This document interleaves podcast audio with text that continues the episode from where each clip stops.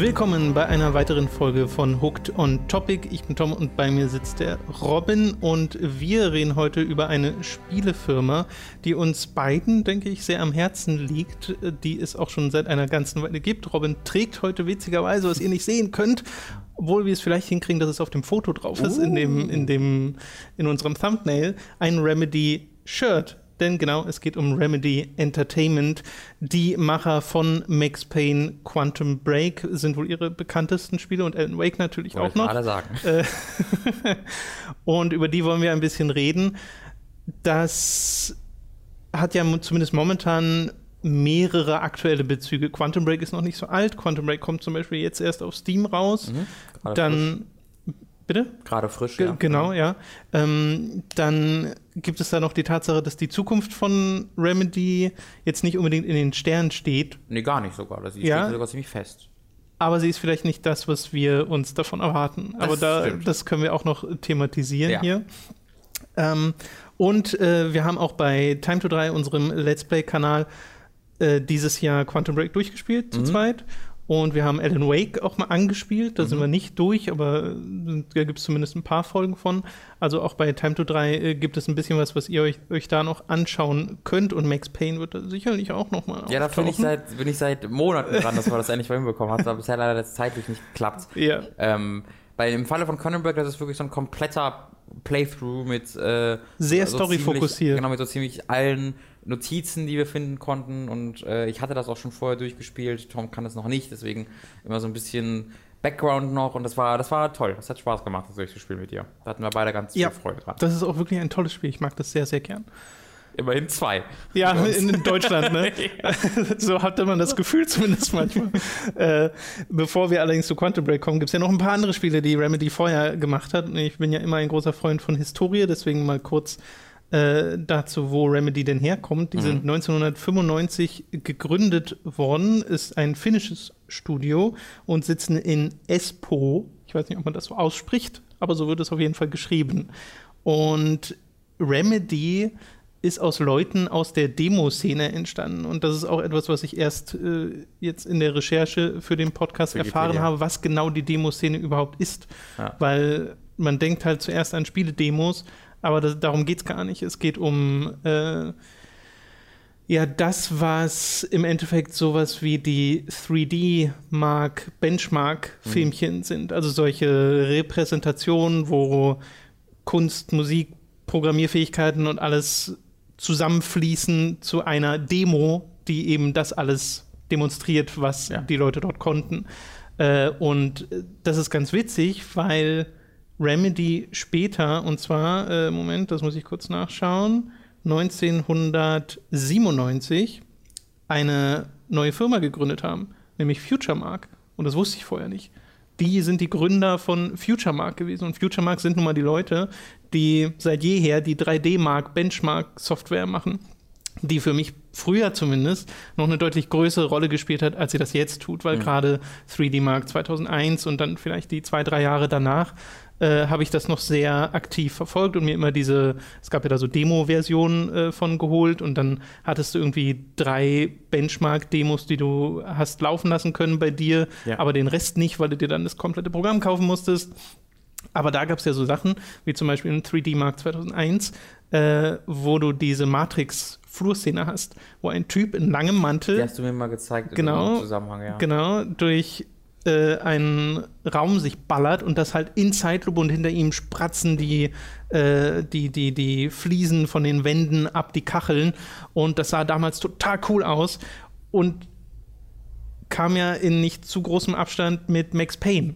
Und das hat, jetzt kommt das alles so zusammen, das greift also, das benutzt nämlich die Max FX Engine von Remedy, auf der dann später Max Payne basierte. Das heißt, das wurde mit den gleichen Tools gemacht und teilweise sind die gleichen Leute dran beteiligt gewesen, die zu beiden Produkten geführt haben. Ja. Das fand ich total mindblowing. Das hat sich dann natürlich auseinanderentwickelt. Also heute ist es nicht mehr Teil von Remedy. Ja. Äh, aber die haben ja auch mal, Future Mark hat ja mal ein eigenes Spiel gemacht. Weiß nicht, ob es kennt. Stimmt. Shattered Horizon hieß es, wenn ich mich recht erinnere. Dieses Space-Ding, Das ne? war ein Multiplayer Space Shoot. Den habe ich damals getestet sogar für Demo News. Und den fand ich voll gut. Also um mal jetzt Der vom- ist auch beliebt, Hat jetzt mit Remedy nicht so wahnsinnig viel zu tun. Ja, der ist mittlerweile natürlich tot. Äh, hat auch ja, beliebt war er, also der, war, der ist gut angekommen mit den Leuten, die es gespielt haben, aber, war nicht populär von Anfang an unbedingt. Okay. Äh, Player-Probleme, also von der Anzahl her und ist dann halt auch recht schnell tot gewesen. Ähm, aber das war ein super cooles Spiel, wo du dich wirklich in komplett frei im Space äh, bewegen konntest und 360 Grad äh, dich überall hinbewegen konntest, mit Jetpacks halt da durchgeflogen bist. Und das war mega anspruchsvoll, äh, weil halt dieses 360 Grad diese Bewegung, du die nicht gewohnt bist in einem First-Person-Spiel. Äh, und dafür hattest du, glaube ich, nur eine Waffe oder es war irgendwie eine Waffe mit zwei Modulen oder sowas. Und das war alles so komplett auf die Bewegung fokussiert. Äh, und das war halt auch so ein Szenario, das man nicht so oft hat, nämlich einfach nicht Sci-Fi, sondern es war, das war natürlich schon Sci-Fi, aber es wurde halt präsentiert wie, ja, wir sind halt Astronauten und die beschießen sich halt. geerdeter. Genau. Es war halt kein Call of Duty, wo du mit Spaceships dann in Genau, Advanced ja, ja. Warfare durch die Gegend fliegst, sondern das waren so Leute in recht normal aussehenden Spacesuits, die so durch die Gegend schwebten und mit, mit AKs auf sich schoss schossen. Das ist jetzt sehr äh, runtergebrochen, aber Ja. im Grunde war es so. Und das hat mir damals sehr viel Spaß Das gemacht. finde ich halt total witzig, dass das aus den gleichen, dass das die gleiche Herkunft hat, Ja, genau. wie das, was Remedy dann gemacht hat, weil das war für mich äh, ein totales Aha-Erlebnis. Äh, das wusste ich nämlich vorher wirklich nicht. Future Mark haben auch ihr Quartier in Espoo, genau da, wo auch Remedy sitzt. Hm. Ihr erstes Spiel, Remedys erstes Spiel, war etwas, was man jetzt nicht unbedingt mit Remedy in Verbindung bringt, weil wenn wir an Remedy Entertainment denken, äh, so geht es uns beiden, denke ich zumindest, denken wir an Story Ja. und an Third-Person-Spiele, sehr cinematische Erlebnisse. Wort Charaktere mit, aus Wortwitzen bestehend. Zum Beispiel. Ja. Und ihr erstes Spiel war Death Rally. Und das ist genau das, wonach es klingt. Mhm. Es ist ein Top-Down-Spiel, das so, wenn man sich das jetzt anschaut, ohne es zu kennen, am ehesten an so Micro Machines erinnert, mit so Twisted Metal-Elementen, dass man halt äh, Leute auch abballern kann. Also du hast wirklich eine, eine straight Vogelperspektive, auch nicht angeschrägt oder sowas. Äh, sieht heute sehr, sehr drollig aus, wenn man sich das anschaut. Und das wurde 2000, äh, Moment, 2011 portiert auf iOS, Android und Windows und war da tatsächlich so erfolgreich, dass es die Entwicklungskosten, die diese Portierung oder die dieses äh, quasi Remake äh, gekostet hat, innerhalb von drei Tagen wieder einspielte, weil sich das mehrere Millionen Mal verkauft hat. Und 1996 war es auch schon erfolgreich und kam auch schon gut an. Hieß in der äh, Produktionsphase übrigens noch High Speed. Ich glaube, es ist ganz äh, nicht schlecht, dass sie das umbenannt haben, weil Death Rally klingt eher nach etwas aus den 90ern, finde ich. Hm. Und äh, wurde gepublished von Apogee, die äh, Duke Nukem-Macher damals. Ja, wir, wir haben dann jetzt natürlich keinen Anspruch auf Vollständigkeit, weil wir ja äh, in dem Podcast ja ähm, vor allen Dingen halt über die Spiele natürlich sprechen, die wir selbst gespielt haben. Und bei Remedy haben wir halt viel gespielt, aber so bei Death Rally haben wir halt beide keine, Da sind wir beide raus, ja. genau, beide keine Erfahrung mit, deswegen wollen wir es halt zumindest erwähnt haben. Aber Ja. äh, wir werden jetzt hier nicht wahnsinnig viel mit Death Rally, wir werden wahnsinnig viel Zeit mit Death Rally verbringen äh, und euch dann einfach und dann so tun, als ob. Nee, ich wollte es auch dabei äh, belassen, ehrlich genau. gesagt, bei, diesem, äh, bei dieser kurzen historischen Erwähnung, weil das erste Spiel von Remedy kann man, denke ich, schon mal erwähnen. ja. Äh, was ich noch ganz witzig fand, ist, dass der Komponist bei Death Rally ein gewisser Jonne Valtonen ist. Verzeiht, wenn ich diesen Namen falsch, falsch ausspreche, der immer noch aktiv ist. Der hat zuletzt den Soundtrack gemacht von City Skylines, äh, der jetzt Hm. nicht unbedingt so der Hammer ist oder so. Ist halt auch dieses, ich glaube, eher so sphärische, entspannend, Gedudel. entspannende Gedudel, könnte man sagen. Das klingt dann gleich sehr abwertend. Und dann kommen wir, glaube ich, langsam zu dem, zu dem Relevanten. 2001 erschien dann Max Payne. Und das ist wahrscheinlich das erste definierende Spiel für Remedy Entertainment gewesen. Lupino ran his racket of sex, drugs, and contract killings from a sleazy hotel in a slum block of tenements. The NYPD was closing in. I could hear the sirens.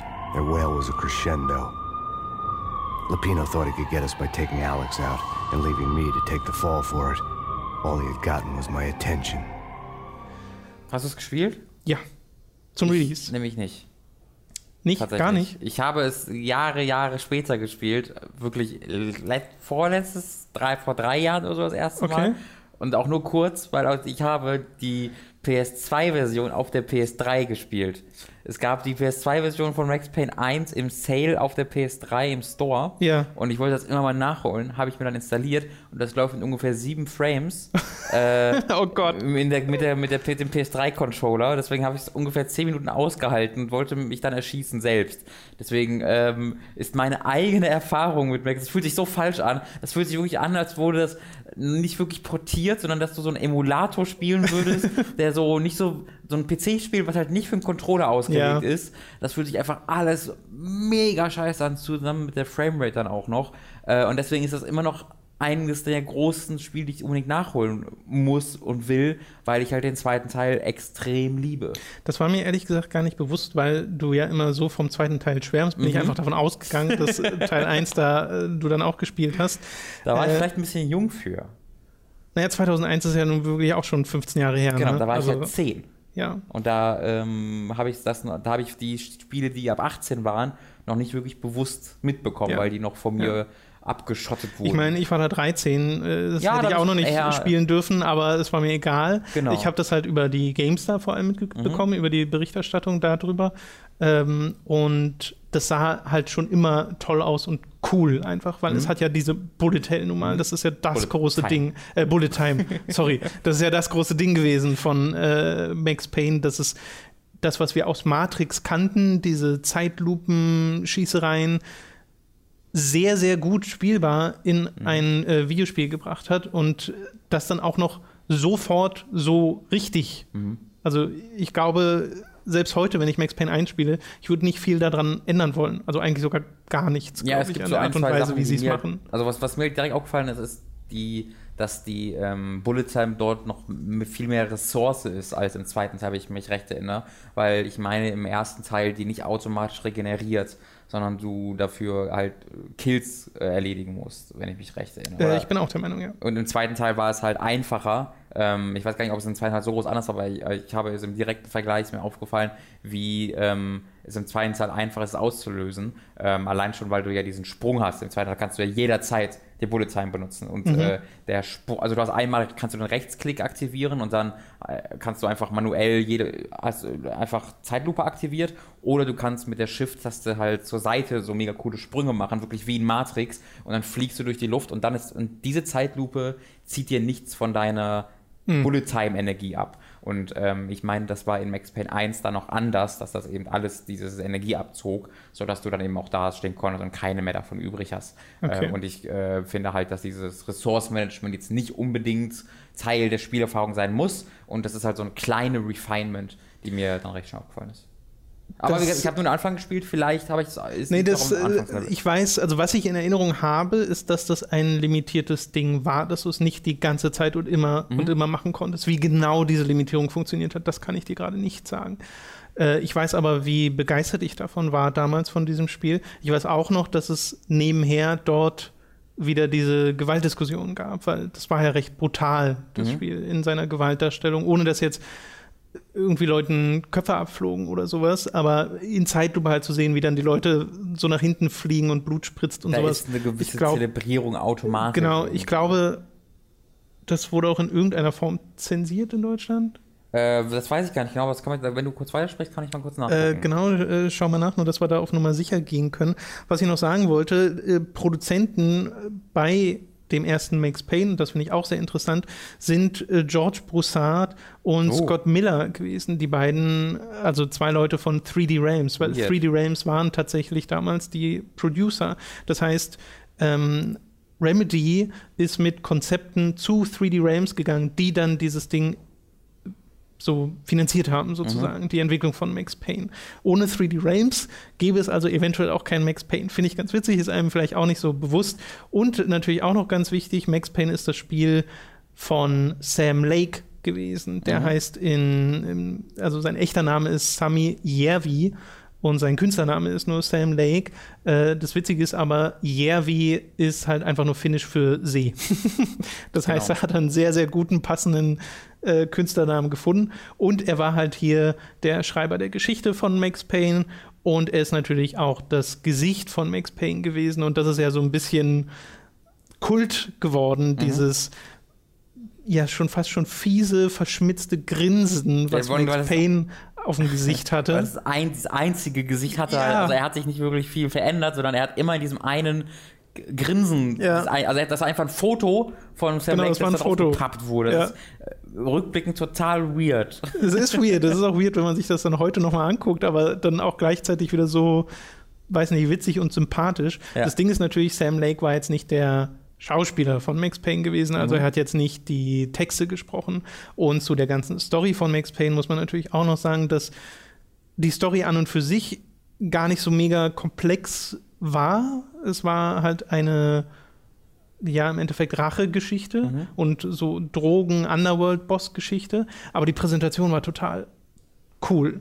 Du hattest so einen, diesen Noir-Stil, den es halt in Videospielen bis dahin noch nicht oder so gut wie gar nicht gab. Du hattest die. Zwischensequenz-Präsentation äh, innerhalb dieser Comic-Strips, was ich weiß, dass ich das damals noch total blöd fand. Mhm. Äh, also das gefiel mir nicht so wirklich. Heute mag ich das total gern. Absolut. Ähm, und diese mit Metaphern durchsetzten Monologe von Max Payne, der minutenlang vor sich hin brabbelte, was man sicherlich auch kritisieren könnte aus einer schreiberlichen Perspektive, aber heute ist das auch wieder so Kult äh, und auch etwas, was mir zumindest äh, sehr gefällt an Max Payne. Naja, es ist halt so ein bisschen, äh, wenn das in einem Film passieren würde, würde man die Augen rollen, weil man denkt, das ist so sehr tryhard. Aber 2001 in einem Shooter Videospiel. war diese, ähm, dieser Versuch, auf diese Art und Weise eine Geschichte zu erzählen, allein schon was Neues. Ähm, muss man sich, also damals war es noch oft so, dass halt das Genre recht stark limitiert hat, wie gut und wie viel, wie großer Fokus auf die Geschichte gelegt wird.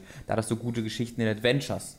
Äh, und wenn ein Shooter Hm. gespielt hast, war es ein Shooter, Punkt. Und dann gab es vielleicht einen bösen Mafia-Boss, gibt es natürlich auch in, in Max Payne, Ja. in Max Payne 2 dann vor allen Dingen, äh, aber dass dann eben versucht wird, noch darüber hinaus was zu erzählen, das war dann schon was Neues. Äh, und ich glaube, ganz unabhängig davon, ob das jetzt wirklich für die Geschichtenerzählung allgemein ein Schritt nach vorne oder eher zurück war, das ist da relativ irrelevant, weil das für dieses Medium erstmal ein neuer, neuer oder zumindest ein nicht so oft gesehener Schritt Nee, nach vorne war. definitiv. Also das gilt ja als ein Spiel, das nicht nur für Bullet Time und Ja. Gameplay bekannt ist, sondern eben auch für seine Story. Comic-Sequenzen haben wir auch gerade erwähnt. Das waren ja schon fast so Fotostories, weil das waren ja Fotos, die die gemacht haben und dann haben sie, weiß nicht, einen Photoshop-Filter drüber gehauen und das waren dann, oder das halt nochmal bearbeitet mit neuen Hintergründen und so.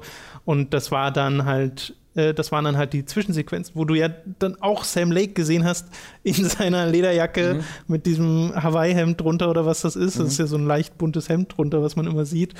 Äh, der dann mit anderen Leuten so ein bisschen geschauspielert hat. Natürlich alles dann in Standbildern und mit so Sprechblasen, die dann aber vertont waren. Äh, das war, ob man es nun mag oder nicht, was sehr, sehr eigenes. Ich möchte kurz noch das zu Ende führen mit der deutschen äh, Veröffentlichung, Veröffentlichungsgeschichte. Das war nämlich ganz interessant. Es wurde tatsächlich indiziert. Äh, Indiziert Spiel. sogar. Und sie haben eine deutsche Version, eine entschärfte gebaut, aber auch da wurde vorher äh, abgeschätzt, also auch da gab es die Vermutung, dass sie ebenfalls indiziert werden würde. Deswegen ist es dann in Deutschland nie erschienen tatsächlich. Und die Indizierung wurde allerdings 2012 aufgehoben. Nach zehn Jahren kannst du ja eine Neuprüfung beantragen und das wurde in dem Fall offensichtlich gemacht. Äh, und deswegen ist das Spiel nun nicht mehr indiziert und ist tatsächlich 2012 auf iOS und Android erschienen. Und im Ja. Zuge dessen haben sie es wahrscheinlich dann neu geprüft. Ich kann das Spiel auf meiner PS3 nicht spielen, weil es zu sehr ruckelt, aber wenn du es auf deinem Handy spielen kannst, kannst du es machen. Ich habe sogar auch mal auf dem Handy gespielt. Weird. Ich hatte ja 2011 mir mein erstes Smartphone geholt und das war ein Xperia Play. Hm. So. Und auf diesem Smartphone habe ich Max Payne gespielt, weil ich hatte dort Knöpfe. Ja. Das war ja das Ding vom Xperia Player, der Sony dann schnell wieder fallen gelassen, weil er nicht funktioniert hat. Mhm. Aber ich mag das total, wenn ein Smartphone Knöpfe hat, wenn es so, Ja, so das etwas heute gedauert, gäbe. davon loslässt. Ja, wenn es so etwas heute gäbe, in, in gut, Ja. würde ich das immer noch bevorzugen, einem Okay. normalen äh, Smartphone. Echt? Äh, ja, ich mag Knöpfe.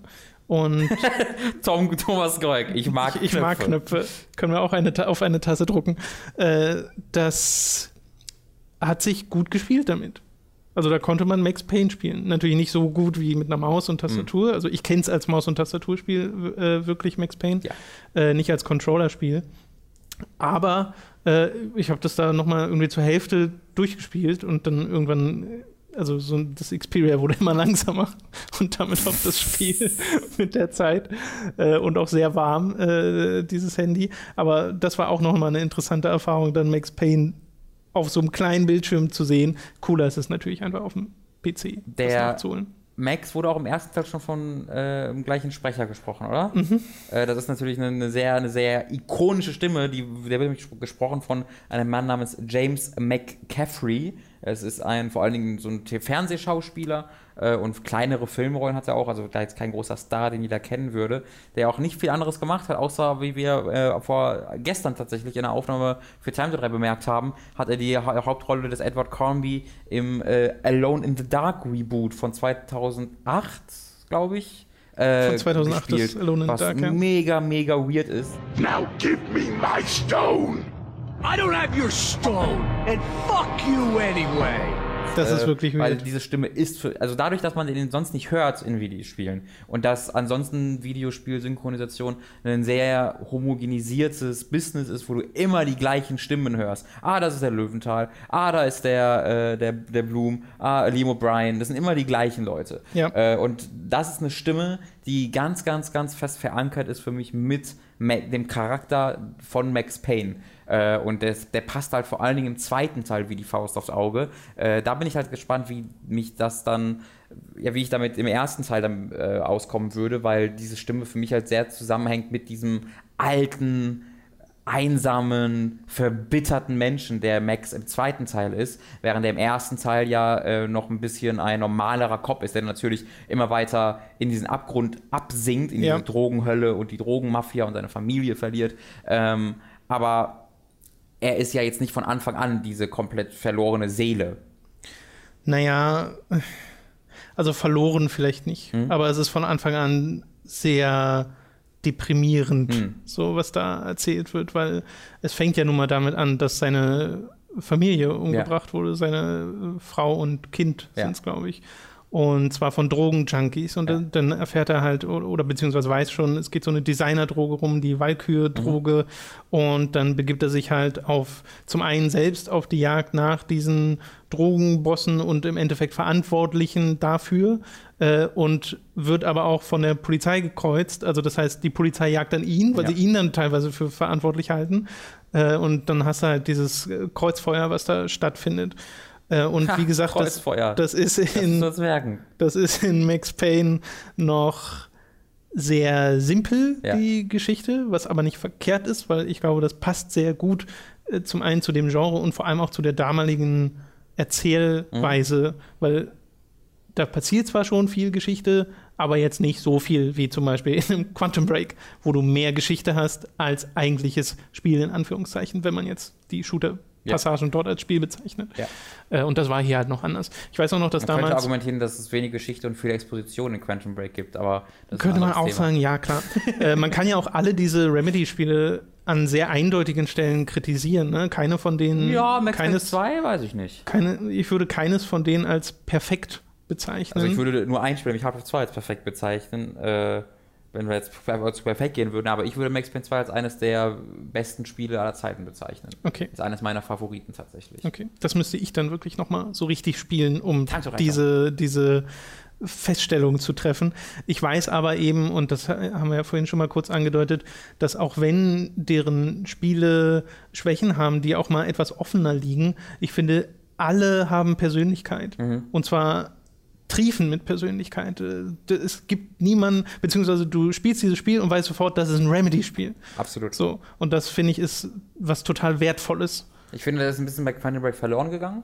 Ich finde, bei Quantum Break ist jetzt nicht etwas, was ich spiele und sofort merke, das ist, ähm, das ist Remedy, weil Remedy für mich immer so ein bisschen, die, die hatten sehr so tragische Geschichten. Äh, nicht sehr tragische Geschichten, aber wie du sagst, vor Atmosphäre triefende Geschichten. Äh, und Quantum Break ist für mich etwas sehr, so, so was sehr, das könnte auch eine, von der Set-Design eine Folge aus CSI Miami sein, gefühlt, weil das so clean ist alles und so. Ah, ich weiß, was du meinst. Ähm. also äh, so vom, vom Produktionsdesign Ja, genau. hat Quantum Break wahrscheinlich am ehesten noch diese Hollywood-Allüren, dass Genau. es sich daran so ein bisschen, man könnte sagen, anbiedert Ja. und äh, dadurch ein bisschen den Charme verliert, den die anderen haben. Aber äh, sie lassen sich ja alle von sehr eindeutigen Quellen inspirieren. Auf jeden Fall. Äh, dazu kommen wir ja dann ich, noch, wenn ich wir glaube, über Quantum Break Hollywood, reden. Hollywood passt zu allen Spielen ganz gut. Im Fall von Quantum Break ist es halt so ein Mainstream-Hollywood. Äh, während Ja. sie bei äh, Alan Wake und Max Payne sich ein ganz bestimmtes Genre ausgesucht haben und da voll reingestiegen sind, war Quantum Break so ein bisschen, ja, verlorener, hatte ich das Gefühl. Es war ein bisschen allgemeiner und wir wollen halt was Cooles, Modernes im Sci-Fi machen, aber es war jetzt nicht diese eine Vorlage, wo Ja. sie in ein ganz spezielles Thema reingestiegen sind. Genau. Äh, ich glaube, wir müssten so langsam auch weiter. Ja, ich will auch gar nicht äh, so intensiv einsteigen in irgendwie die Story oder das Spiel von Max Payne. Zum einen fehlen mir da teilweise die Erinnerungen, um das wirklich äh, akkurat nachzuerzählen, äh, auch wenn ich die Eckpunkte habe.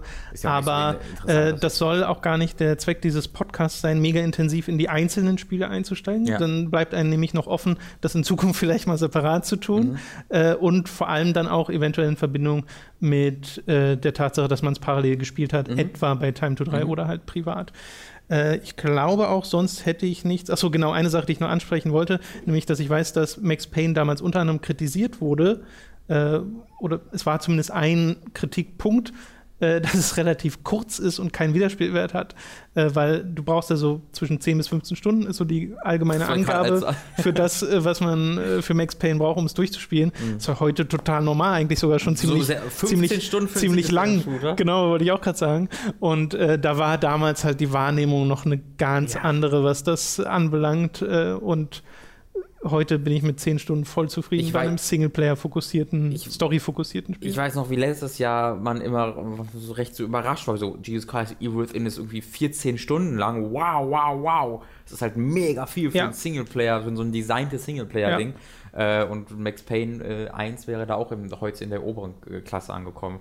Äh, wollen wir zu Max Payne 2 übergehen? Das kam dann ja, ich glaube, da kam es drei Jahre später. Hast du das gerade Äh, es kam zwei Jahre später. 2003 erschien Max Payne 2. God, I turned out to be such a damsel in distress. They were all dead. Love kills. Did I love her? Was there a choice? The past is a gaping hole. You try to run from it. The more you run, the deeper, more terrible it grows behind you. Its edges yawning at your heels. Your only chance is to turn around and face it. Dieses Mal übrigens nicht von 3D Realms gepublished, sondern, und das sollte für die Zukunft noch relevant werden, Mhm. von Rockstar Games, die dann ja später den dritten Teil entwickelt Genau. haben. Da hatte Remedy dann nicht mehr so viel mit Rockstar zu tun. ist halt, das war für allen Dingen für die PR, weil im Grunde wurde es natürlich gepublished von Take Two, äh, der Äh, die, klar. dem Jahr Rockstar gehört. Also die haben quasi die Marke Max Payne an Take Two verkauft im Jahr zuvor, ähm, was sicherlich für so ein kleines Studio, äh, beziehungsweise nicht, aber für so ein junges Studio ein extrem großer Erfolg ist. Ne? Nach, überleg mal, beim zweiten Spiel, das erste große Spiel, äh, konnten sie direkt einen der größten Publisher äh, Ja, schon beim ersten. 3D Realms war ja damals eine riesen ja, Nummer. klar, aber, aber da, da haben sie ja nicht äh, verkauft. Äh, weißt du, das meine ich, dass sie halt die die Marke dann direkt verkaufen konnten. Äh, hatten sie dann 10 Millionen auf die Hand bekommen und dann halt noch Aktienanteile an Take-Two. Äh, und deswegen äh, finde ich es ganz interessant, dass dann halt Take-Two gesagt hat, wir schreiben aber Rockstar auf die Verpackung, äh, weil das halt natürlich eine gewisse ähm, Wiedererkennungswert hat. Ja, genau. Äh, und ich weiß jetzt auch nicht, ob das hinter den Kulissen dann noch große Unterschiede macht, ob Rockstar auch ein eigenes Publishing-Label noch hat oder hatte. Das weiß ich nicht, aber äh, ich kann mir gut vorstellen, dass schon die PR da auch ein Mitgrund war. Äh, und das habe ich dann wirklich ganz bewusst mitbekommen, weil, ähm, wie gesagt, mit 10, da war ich noch ein bisschen zu jung dafür, da habe ich schon gezockt, aber halt nicht so mega aktiv. Mit, da war ich dann ja. Äh, äh, 2003, da war ich halt 12 und äh, ich habe dann da auch im Jahr darauf, da wurde ich dann 13 und da bist du hier, kommst du ja mehr schon in das Alter, wo du so die FSK 18 und Filme und USK 18 Spiele, die interessant werden und du bist der erwachsenste Mensch der Welt und niemand versteht dich äh, und deswegen äh, hältst du dann danach Ausschau. Da habe ich sehr aktiv Giga Games geguckt und ich erinnere mich noch, Ah. wie Felix Rick äh, dann immer ab 23 Uhr äh, Max Payne 2 The Fall of Max Payne gezeigt hat, weil 18er Spiel immer erst ab Klar. 23 Uhr. Ähm, war eines der ersten Spiele, oder ich war sogar das erste Spiel, das ich bewusst mitbekommen habe, das nur auf Englisch erschien. Ähm, die deutsche, es gab eine deutsche Version, die auch ab 18 freigegeben war, aber sie war komplett auf Englisch. Ich weiß gar nicht, wie das bei Max Payne 1 war. Ich bin der Meinung, das auch nur auf Englisch Das zu kennen. ich Aber ich kann es euch jetzt auch nicht 100% beschwören. Und ich glaube, das hat ganz, ganz, ganz, ganz, oder das hat definitiv ganz viel damit zu tun, warum diese Stimme von Max Payne mir so bewusst im Kopf sitzt, weil irgendwie, ich, ich habe das Spiel, ich weiß nicht mehr genau, wie, ich, hab, ich würde schwer davon ausgehen, dass ich es illegal runtergeladen habe, äh, weil ich da anders nicht rangekommen wäre. Ich, ich hätte mir das nicht. Würde ich übrigens bei Max Payne 1 und 2 auch von ausgehen. Ja, also damals. mit, mit 12, 13 hätten mir meine Eltern mich ausgelacht, wenn ich ihnen gesagt hätte, ja, ich will diesen Nor, dieses Nor-Spiel, wo man Leute tötet und Drogen und oh Gott, oh Vor allem bei Max Payne war ja auf dem Cover schon direkt klar, okay, das ist jetzt nicht Ja, ja. Irgendwie ein lustiges Kinderspielchen hier. Also das hätte ich mir niemals, äh, niemals kaufen dürfen und ich, oder ich habe es von einem Kumpel bekommen, irgend, irgendwie werde werd ich dann so gespielt haben. Und ich habe halt nichts verstanden von der Geschichte. Aber ich habe mir die Zwischensequenzen trotzdem angeguckt, weil ich diese Präsentation, die Musik so hervorragend fand, weil ich die Präsentation so interessant fand und weil ich die Stimmen so toll fand. Ähm, und die ganz, all diese Stimmen von den Bösewichten, von äh, den, von, von Mona, der Freund oder der Partnerin, sagen wir mal, von Max Payne und vor allen Dingen aber eben von Max Payne, der hat sich bei mir ganz, ganz tief in den, ins, in den Kopf gebrannt und Jahre später habe ich das Spiel dann halt, ich habe das Spiel mehrere Male durchgespielt äh, und dann irgendwie 2005, 6, 7, wenn ich da nochmal gestartet habe, da habe ich dann das erste Mal angefangen, die Story tatsächlich auch wertschätzen zu können äh, und habe das Spiel dann aber auf eine andere Art und Weise wertschätzen können, weil meine ersten Erfahrungen mit Max Payne waren einfach nur, holy shit, ist das ein großartiges Spiel. Für jemanden, der Max Payne 1 nicht kannte, natürlich noch mehr, weil für mich ist alles so komplett neu, weil ich war ab der ersten Sekunde begeistert von. Ab der Sekunde, wo du das Spiel startest, du äh, in, dem, in dem Krankenhaus bist und dann den ersten Gegner siehst, du die Zeitlupe aktivieren musst und dann der Gegner äh, mit der Havoc Engine realistisch in real, also Realistisch. Hollywood, Ja. Hollywood realistisch äh, von deinen Kugeln in einen Stapel von Pappkartons geworfen wird und Ja. die Pappkartons darauf dann realistisch reagieren. Da war ich sofort komplett dabei. Havoc war ja auch ein großes Ding für Max Payne 2. Es war Havoc, oder? Das war die Havoc Ja. Engine, ja, ja. Also davon kannst du eigentlich ausgehen. War's In, in immer, dieser ja. Zeit, alles, was Physik Engine hatte, war Havoc. Genau. So, die hatten da so ein kleines Monopölchen. Genau. Und äh, das fand ich auch mega beeindruckend. Und Max Payne 2 war ja auch so ein Spiel, äh, wie es Half-Life 2 dann ja auch sein sollte, äh, was sich sehr bewusst war, wie neu und toll diese Mhm. Havoc Physik Engine ist, weil es gab ja extra Levels, die gebaut wurden, oder nicht Gab's ganze Levels, aber Räume zumindest genau. Ja. Äh, gab ja diesen, diesen Physikraum, der sehr berühmt ist, äh, wo sie einfach nur Zeug hingestellt haben und gesagt haben, okay, das ist jetzt ein kleiner Spielplatz. Genau, bei Half-Life 2 war es halt deutlich größerer Teil des, der Spielmechanik. Ja. Äh, da sind wir noch einen Schritt weiter gegangen, während äh, Max Payne es halt als äh, Tech-Demo immer mal wieder äh, implementiert hat. Da hat man dann vielleicht so ein bisschen die Ursprünge in der Demo-Scene gemerkt, dass dann ab und zu einfach ein bisschen angegeben wurde. Ähm, aber es hat ja auch einfach bei den bei den Trefferreaktionen der Gegner so unglaublich gut funktioniert. Wenn du dort die Zeitlupe aktiviert hast und dann die Leute erschossen hast und wie sie dann weggeflogen sind in der Zeitlupe und während sie fliegen, konntest du noch mit weiteren Kugeln treffen und darauf haben sie dann reagiert. Das war ein eigentlich bis Max Payne 3 fast unerreichter, unerreichtes Trefferfeedback, das du da bekommen hast. Äh, das wurde natürlich dann ähm, nochmal, das, eigentlich wurde es erst verbessert durch GTA 4, finde ich, wenn als nämlich die Euphoria Engine dazu kam und dann nicht einfach nur Ragdoll und Havoc aktivierte in der Sekunde, wo sie tot waren, sondern auch ein, ein, eine KI-Simulation damit reinbrachte. Ich glaube, mir würde auch nichts einfallen, wo ich jetzt, wenn ich dediziert über Trefferfeedback nachdenke, was das nach Max Payne 2 groß besser gemacht hat, bis eben, du, wie du schon sagst, die Euphoria Engine kam, äh, wo mir witzigerweise in Red Dead das nochmal deutlicher aufgefallen ist als in GTA 4 noch. Ja. Ähm, ja, Habe ich letztens erst, erst, letztens erst ja wieder Red Dead gespielt und wie, dann fällt der jetzt wieder auf, ich kann den Leuten die Waffe aus der Hand schießen. Ja. Ich kann den Leuten ins Bein die stolpern zurück, das ist der absolute Wahnsinn. Und das war natürlich in Half-Life, äh, in Half-Life, in Max Payne 2 nicht möglich. Das war dann in Max Payne 3 möglich, äh, wodurch dann du dann diese Stärken der Bullet Time hattest und das haben sie dann ja nochmal deutlich stärker nochmal zelebriert als in Max Payne 2. Ähm, allgemein ist Max Payne 3 nochmal ein ganz anderes Biest als 1 und 2, da kommen wir gleich sicherlich nochmal zu. Aber Max Payne 2 war halt ähm, ein sehr deprimierendes Spiel. Äh, von der Präsentation her. Es hatte so gut wie keinerlei Lichtblicke. Du warst immer in diesen, also du hast halt einen, einen Held gespielt, Max Payne, der in diesem Teil dann ungefähr 30 Jahre älter aussah. haben wir schon gesagt, von wem er dargestellt wurde? Nee, hast du gesagt kurz? Äh, Timothy Gibbs. Also es war dann logischerweise nicht mehr einfach nur das Foto von Sam Lake Genau. auf Max Gesicht. Das, das weiß ich noch, wie das damals immer angesprochen wurde. Jedes Mal, wenn jemand über Max Payne 2 gesprochen hat, bei Giga oder bei der GameStar, war immer Thema, der sieht jetzt komplett anders aus. Ja. Stimme ist aber trotzdem noch. Stimme ist die gleiche, ne? Ja. Also ich habe bei, Timothy Gibbs, der, nee, äh, doch Timothy Gibbs hat das Gesicht äh, ge ge geliehen und der, genau, nee, ich habe es gerade verwechselt, der ist noch nicht, der ist nicht bei großen Sachen irgendwie bekannt. Der Nee, ich glaube auch nicht. Ja. Also ich kannte, den, wenn ich Timothy Gibbs höre, denke ich immer sofort an Max Payne. Das ist ein richtiger Hollywood-Name, finde ich. Timothy Gibbs. Timothy Gibbs Könnte- oder könnte ist auch der- Max Payne. Oder Timothy Gibbs könnte auch der Charakter heißen. Irgendwie ein Universal Soldier, der Bösewicht. Timothy Gibbs. Random. Oder? Ja, ich habe auch wirklich Sinn ergeben in so einem C-Action-Movie. Ja, äh, hat dem Spiel jetzt aber keinen Abbruch getan. Ich glaube, es tut ganz gut, dass sie da mal äh, das gewechselt haben, weil ich glaube, jetzt Sam Lake hat nicht unbedingt so ein Nee. Action-Helden-Aussehen. Äh, schon fast eher der Bösewicht, Ja, ja stimmt. stimmt, stimmt. wegen Ich diesen. meine, heißt auch noch Sam Lake, ne?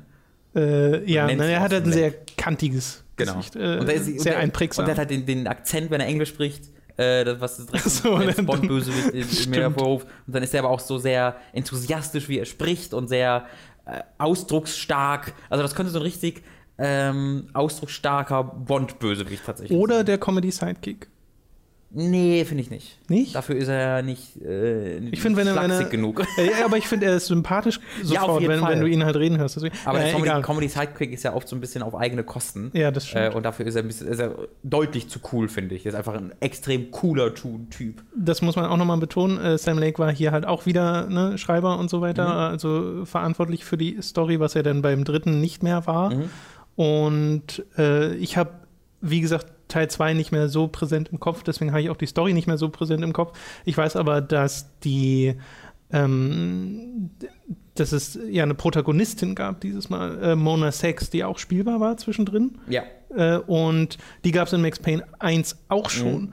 Äh, und da ist sie eigentlich gestorben, beziehungsweise dachtest du, dass sie stirbt, was ja dann scheinbar nicht ist. Nope. Und äh, das war so ein kleiner Twist, der dann erst im zweiten Spiel dazu kam. Wenn, ich alles, ich das irgendwie 2005, 6, 7 dann nochmal gespielt habe, ich habe die Story damals nie wirklich voll umfasst. Ich habe nie wirklich verstanden, was da passiert, weil ich ja auch den ersten Teil nicht gespielt Mhm. habe. Das waren immer Versatzstücke, was immer was, das war immer was Atmosphärisches für mich, was Okay. immer über seine Charaktere funktionierte. Und wie da nun, was da mit der Droge war und wie die Mafia zusammenhängt und wie die Cleaner dazugehörten. Das war ja so eine Gruppierung, die Mona Sex angegriffen hat und dann musstest du mit Mona Sex die Cleaner besiegen, was halt so eine Hitman-Gruppierung war, die sich als ähm, äh, Reinigungskräfte äh, verkleiden. Und das ist ein ganz wunderbares Level am Anfang, weil da fährst du als, in, als Teil deines Jobs, weil du immer noch so ein Cop bist, äh, fährst du in so eine Lagerhalle und da ist halt, äh, da triffst du halt so einen Typen, so, einen- so eine Reinigungskraft. Der sagt, ja, hey, hier ist unsere Lagerhalle, komm doch mit, ich zeig dir, wo du hin willst.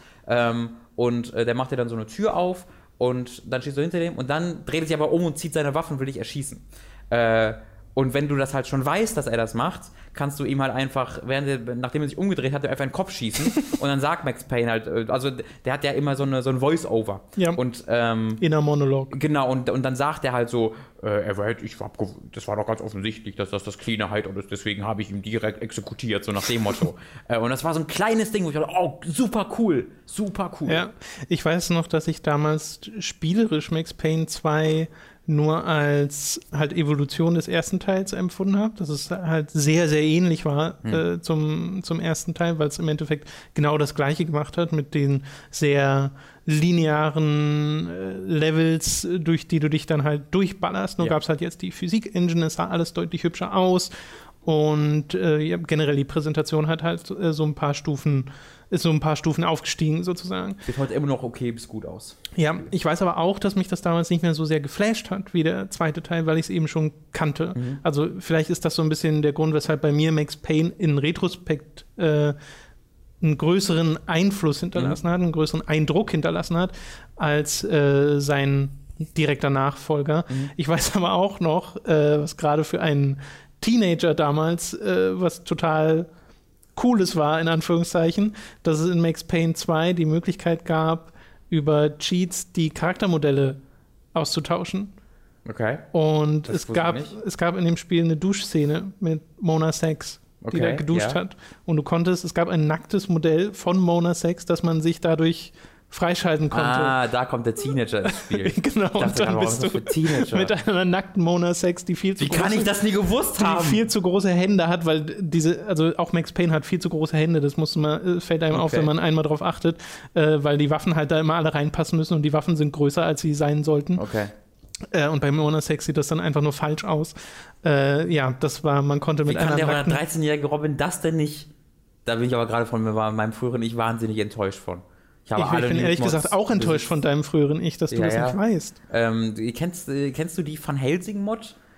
Nee. Da, da dachte ich mir, dass du die vielleicht kennst. Also Max Payne 2, einer der hatte eine sehr aktive Modding-Szene Mhm. und äh, es hatte eine Van Helsing Total Conversion, die ja auch wahnsinnig, wahnsinnig cool war, wo du halt äh, dann als, also der Anime Van Helsing meine ich. Ach, der, okay. Ähm, äh, Heißt die Serie auch so? Äh, naja, bei Van Helsing denke ich immer an den Hugh Jackman-Film. Helsing, nicht Van Helsing. Helsing ja, heißt äh, die Ja, ja. Serie oder Sorry. Helsing Ultimate. Genau. Äh, also da, davon gab es halt eine Total Conversion und die ist wahnsinnig, wahnsinnig cool. Bist du als Ähm, Alucard unterwegs gewesen, oder? Ich habe, wenn ich das in Erinnerung habe, ja. Also die habe ich auch dann ein, zwei Mal selbst gespielt, aber die habe ich auch vor allen Dingen von den Berichten von Giga Games aus dem okay, das Max-Bereich muss ich mir mal anschauen. äh, im- in, in Erinnerung. Das äh, fand ich echt ganz, ganz cool. Ich hoffe, es war tatsächlich Helsing und ich habe es jetzt nicht vertauscht. Aber ich bin mir ziemlich sicher. Ja, wenn so ein Typ war in rotem Mantel. ich bin mir mit- ziemlich sicher, ja. Also es wür- würde Sinn machen, so aus Ja. meiner Sicht, wenn Ja. man jetzt sagt, okay, man macht daraus äh, eine Max Payne-Mod. Hatte nicht Max Payne 2 auch dieses, ähm, ja, Zirkus ist vielleicht das falsche Wort, dieses war. Das hatte so ein ähm, psychedelische Geisterhaus im Grunde. Ge- Genau, Geisterhaus-Level, was auch so ganz berühmt Da war. hat Das Mona gewohnt. Mona Mona hat in so einem ausgedienten Geisterhaus gewohnt und äh, das war dann ein sehr cooles Level, weil da das war dann da das ein, du, eine Level, was im Grunde nur Erkundung war, wo du halt zu Mona gehen wolltest und da bist du dann durch dieses Haus gelaufen und ähm, da wurden dann halt Szenen, also so grässliche Szenen gezeigt in Form von Pappaufstellern, die dich erschrecken sollten. Mhm. Aber das waren dann halt auch da Drogenopfer, die dich angegriffen haben, aber halt als Pappaufsteller. Und das hat dann für Halluzinationen, wenn ich mich recht erinnere, zumindest für äh, schlechte Erinnerungen bei Max gesorgt. Ähm, und gab es wahnsinnig bedeutungsschwangere Kommentare, die er dazu zu sagen hatte. Wo du gerade Drogenopfer erwähnst, jetzt äh, fällt mir noch ein, wie krass ich es damals fand, schon in Max Payne 1, äh, wie krass erwachsen dieses Spiel wirkte, weil da saßen ja ganz oft diese Junkies einfach nur am Boden und haben so vor sich her gebrubbelt und äh, so hin und her gewippt, die aber nichts getan. Ja. Äh, und ich glaube, man konnte sie dann provozieren und dann sind sie auch au aufgestanden und haben einen angegriffen, aber jetzt nicht alle. Äh, das fand ich total gruselig schon fast. Also gerade damals noch, wo man halt mit, äh, wie gesagt, 12, 13 oder sowas, davon noch so leicht beeindruckt wird und Klar. dann war das sofort eine richtige Drucksituation, während Ja. man heute das dann spielt und das dann zwar spannend finden kann, aber es ist nicht mehr so, dieser, dieser Horror wird nicht mehr so leicht hervorgerufen. Ja, es ist halt auch ganz schön, wenn Drogen nicht dich instantly zu einem Monster machen, das alle umbringt, sondern dass es erstmal eine Phase Ja, davor ja. gibt. äh, das ist vielleicht auch ganz okay. Du, du kämpfst dich dann auch wenig später durch dieses gleiche Level durch, was total die coole Umkehrung ist. Also am Anfang läufst du eben durch, diese, durch dieses Geisterhaus äh, und erkundest das und lernst es wirklich kennen und dann wirst halt angegriffen und dann kämpfst du dich dadurch und merkst dann, wie die KI davon verwirrt wird, was da passiert und so, lustige Dialoge haben, weil die sich denken, what the fuck is this shit? Mhm. Äh, und dann kletterst du so oben an den Balustraden entlang, wenn du vorher unten lang gelaufen bist. Das ist wahnsinnig cool. Da kommen auch wieder tatsächlich Erinnerungen hoch Mhm. von, diesem, von dieser Sache. Ich weiß auch noch, dass ich irgendwo bei einer Passage mit einem Kran mal festgesteckt habe. Kann mich aber nicht Das mehr ist das, das genau ist da, dran wo erinnern. du äh, mit Mona Sex dann zusammen unterwegs warst auf einer Baustelle, äh, wo du halt gegen die Cleaner dann kämpfst. Äh, da hast du dann, so- da planst du dann so ein riesiges Attentat quasi auf die das Hauptquartier der Cleaner, Mhm. während sie dich mit Sniper supportet, äh, rennst du dann unten lang und das ist ein wahnsinnig cooles Hin und Her tatsächlich. Ansonsten hat sich ja an der Präsentation, natürlich abgesehen davon, dass sich grafisch und so alles äh, verbessert hat, ja nicht so viel getan. Du Ja. hattest immer noch diese Comic-Sequenzen, du hattest immer noch die ganzen Monologe und Metaphern Mhm. und hast du nicht gesehen. Und wie gesagt, den gleichen Sprecher äh, hat sich dann bewiesen für Max Payne sozusagen. Aber in Max Payne 3 zum Beispiel gibt es das doch nicht mehr. Du meinst diese Art der Präsentation? Ja. Naja, das ist klar, das ist halt ein sehr anderes Spiel Ja. aus dem Grund heraus, dass es halt von den GTA-Schreibern kommt und äh, von, von Rockstar entwickelt wurde und nicht mehr von Remedy. Genau, ich würde auch, wenn du jetzt nicht mehr zu Max Payne Ich 2 glaube, wir hast, haben da ganz gut zusammengefasst. zumindest ganz kurz mal zu Max Payne 3 gehen, denn äh, wie du schon sagtest, es kommt ja nicht mehr von Remedy, sondern von Rockstar und auch von den Rockstar-Schreibern, äh, Dan Hauser und der andere? der andere. wie heißt denn der andere? Weiß ich, beides Hauser? Ja, ja, es sind Brüder, aber äh, ja, wie auch immer. nach. Äh, und äh, das war ein Spiel, bei dem ich weiß, dass mir das nicht ganz so gut gefiel, vor allem weil ich die Story nicht wirklich mochte, die äh, das Spiel erzählte, weil ich hatte das Gefühl, Max Payne ist am Anfang an genau der gleichen Stelle, an der er am Ende ist, ohne irgendeine Form von Entwicklung durchgemacht zu haben.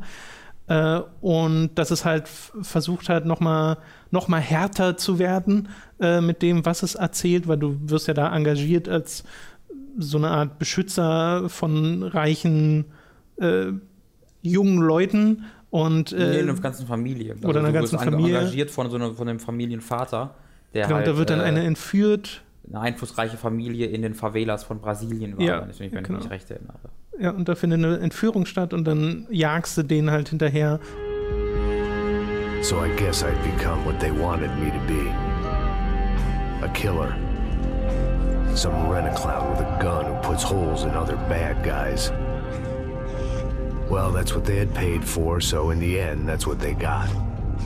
Say what you want about Americans, but we understand capitalism. You buy yourself a product and you get what you pay for.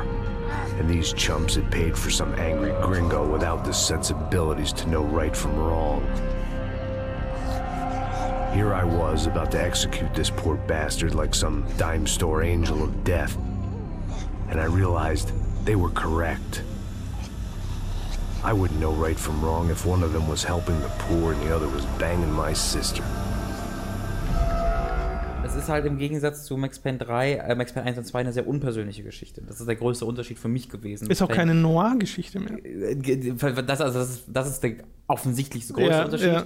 Ähm, aber in der Art des Storytelling ist halt äh, Max Payne 2 und 1 aber dann ja auch eine sehr persönliche Geschichte, wo es wirklich um Max geht und um seine Familie äh, und um seine äh, Freundin oder Partnerin, wie immer man jetzt Mona nennen möchte, während er halt ähm, in Max Payne 3 was ganz anderes ist. Allerdings sehe ich auch, das auch als einzige logische Konsequenz, weil Max Payne 2 hieß halt The Fall of Max Payne. Da überhaupt einen dritten Teil nachzubringen, ist erstmal schwierig, auch äh, in der Art und Weise, wie Max Payne 2 endet. Und ähm, da muss irgendwie ein Cut passieren, damit das noch irgendwie glaubhaft ist. Und dass Max halt sagt, okay, scheiß drauf, ich, ich, geh, renne, ich renne quasi weg von diesem Leben, ich äh, haue ab, ich entferne mich von allem und werde halt einfach so eine Hired Gun äh, in, in, in, in, Brasilien und verdiene mein Geld damit, was ich am besten kann und trinke mich währenddessen zu Tode und interessiere mich für den Scheiß sonst nicht mehr.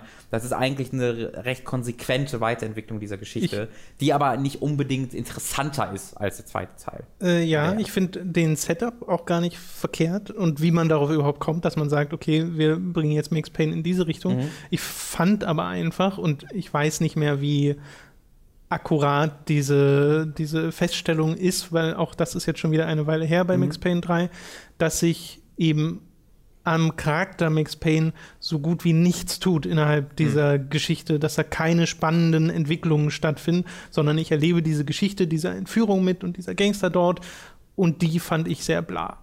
Ähm, weiß ich nicht, ob ich da komplett zustimmen würde, weil du ja die Flashback-Szene hast, was für mich als Max Payne 2-Fan unglaublich cool war, weil du quasi auch in dem alten, also in, ich Stimmt. weiß nicht, was das für eine Stadt ist, wo er da unterwegs ist, ob das eine echte Stadt ist, aber du bist dann nicht quasi in seinem, in seinem Max, ich glaube schon, bist dann in seinem Max Payne 2-Outfit quasi Ja. äh, auch so ein bisschen unterwegs und da wird dann die Geschichte davon erzählt, wieso er dann im Endeffekt nach Brasilien geflohen ist ähm, und äh, da hast du dann halt schon diesen diesen Absturz und seine eigene Wiederfindung, die er über diese Familie, also diese, diese Familie soll das so ein bisschen verbildlichen, wie er sich selbst wiederfinden soll. Das hat auch nicht wirklich großartig funktioniert für mich. Ich finde, die Geschichte hat mich unterhalten, aber die, ist, die schwafelt unglaublich viel.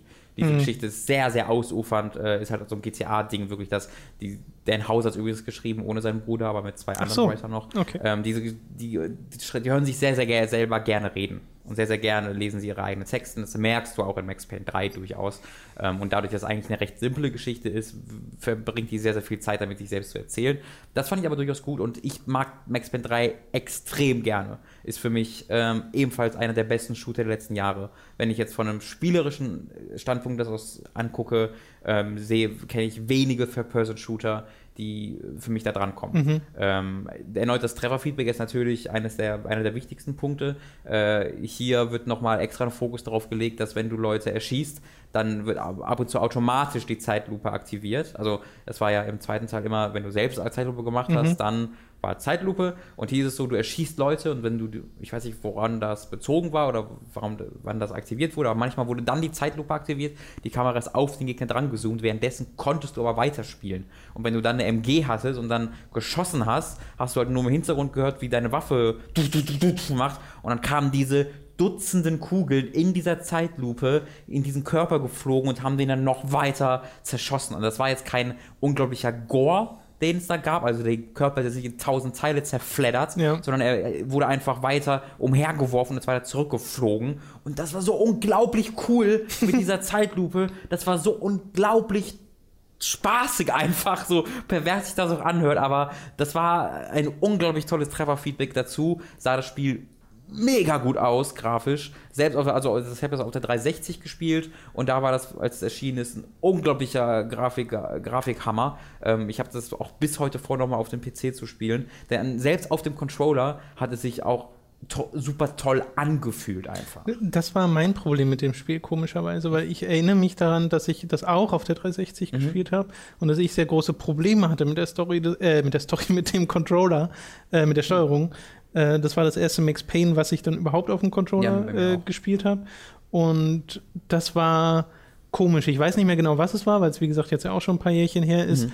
Aber irgendwas hat sich falsch angefühlt. Vielleicht war es auch eine Einstellung, die ich hätte umstellen müssen und dann äh, wäre es das gewesen. Ja. Aber ich habe seitdem auch mal vor, das auf dem PC zu spielen, einfach um diese Ebene wegzunehmen und um das mal richtig genießen zu können, weil an und für sich finde ich das auch cool, wie es sich da inszeniert. So absurd die Gewaltdarstellung dann auch sein mag, aber das hat halt diesen, diesen Actionfilm-Flair. Ja, und es, es hat diese Übergänge, die großartig sind. Also du hast eine Zwischensequenz, in der Sam, äh, Sam, in der Max durch ein Fenster springt und an so einem, an so einer äh, Dach, äh, Terra, also Terra, so, so einem, den Dach einer Terrasse so runterslidet und dann dreht sich die Kamera hinter seinen Rücken und plötzlich kommt das Fadenkreuz und du schießt dann in Zeitlupe, während du da runterslidest auf die Leute und wenn du landest, geht die Kamera wieder weg und die Zwischensequenz geht weiter. Also diese unglaubliche filmische Inszenierung, die sie in ihren GTAs und äh, Red Dead schon bewiesen haben, die in so einem inszenierten Third-Person-Shooter zu erleben,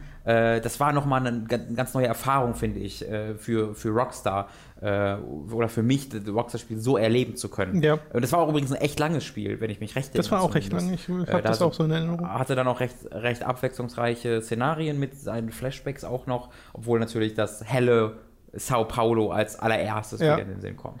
Okay, das äh, ist aber wie gesagt kein Remedy-Spiel, deswegen reden wir da jetzt nicht weiter drüber. Jetzt gab es eine sehr große Pause bei äh, Remedy in der Entwicklung, bis das nächste Spiel tatsächlich äh, rauskam.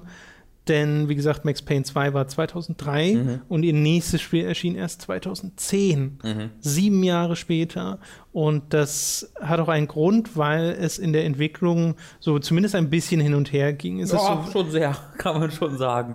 ja, es ist angekündigt worden 2005 auf der E3 als PC-Spiel und Spiel für die nächste Konsolengeneration damals noch. Und äh, sollte auch zuerst ein Open-World-Spiel werden. Es war schon von Anfang an klar, dass es diese Mystery-Anleihen haben wird, dass es in einem Ort namens Bright Falls spielt, den man dann frei erkunden können soll. Daraus ist dann leider nichts geworden in Alan Wake. Stephen King once wrote that nightmares exist outside of logic, and there's little fun to be had in explanations. They're antithetical to the poetry of fear. In a horror story, the victim keeps asking why, but there can be no explanation, and there shouldn't be one. The unanswered mystery is what stays with us the longest, and it's what we'll remember in the end. My name is Alan Wake. I'm a writer.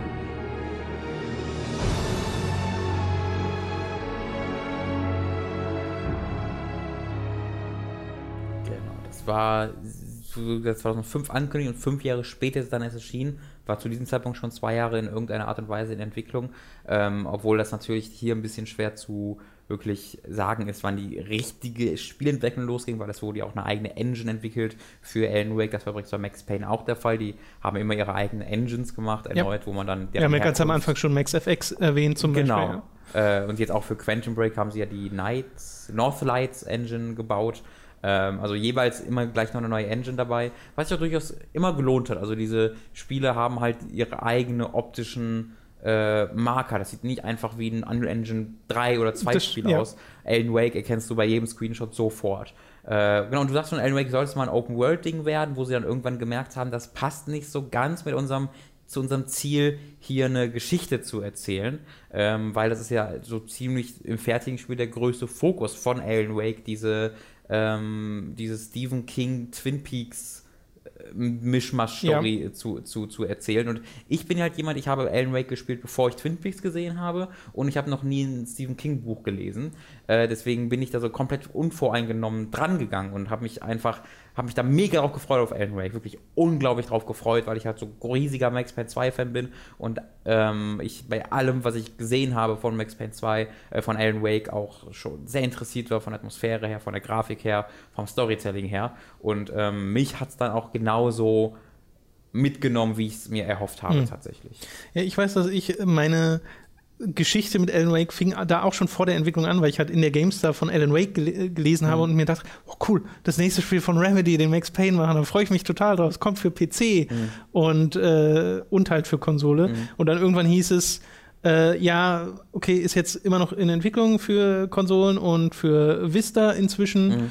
Äh, und dann irgendwann hieß es, nee, ist Xbox 360 exklusiv. Genau, ich glaube, es war so anderthalb Jahre vor Release oder zwei Jahre vor Release Genau. oder so. Und Also muss man überlegen, da wurde das Spiel schon drei, vier Jahre lang gezeigt auf, PC auf dem PC. Genau, und, war gesagt, das ist ein PC-Spiel. Es war ja sogar einer der Showcases für DirectX, wenn ich mich recht erinnere. Ja. Dass es immer gesagt wird, hier, guck dir, was hier auf dem PC geht. Wow, wow, wow.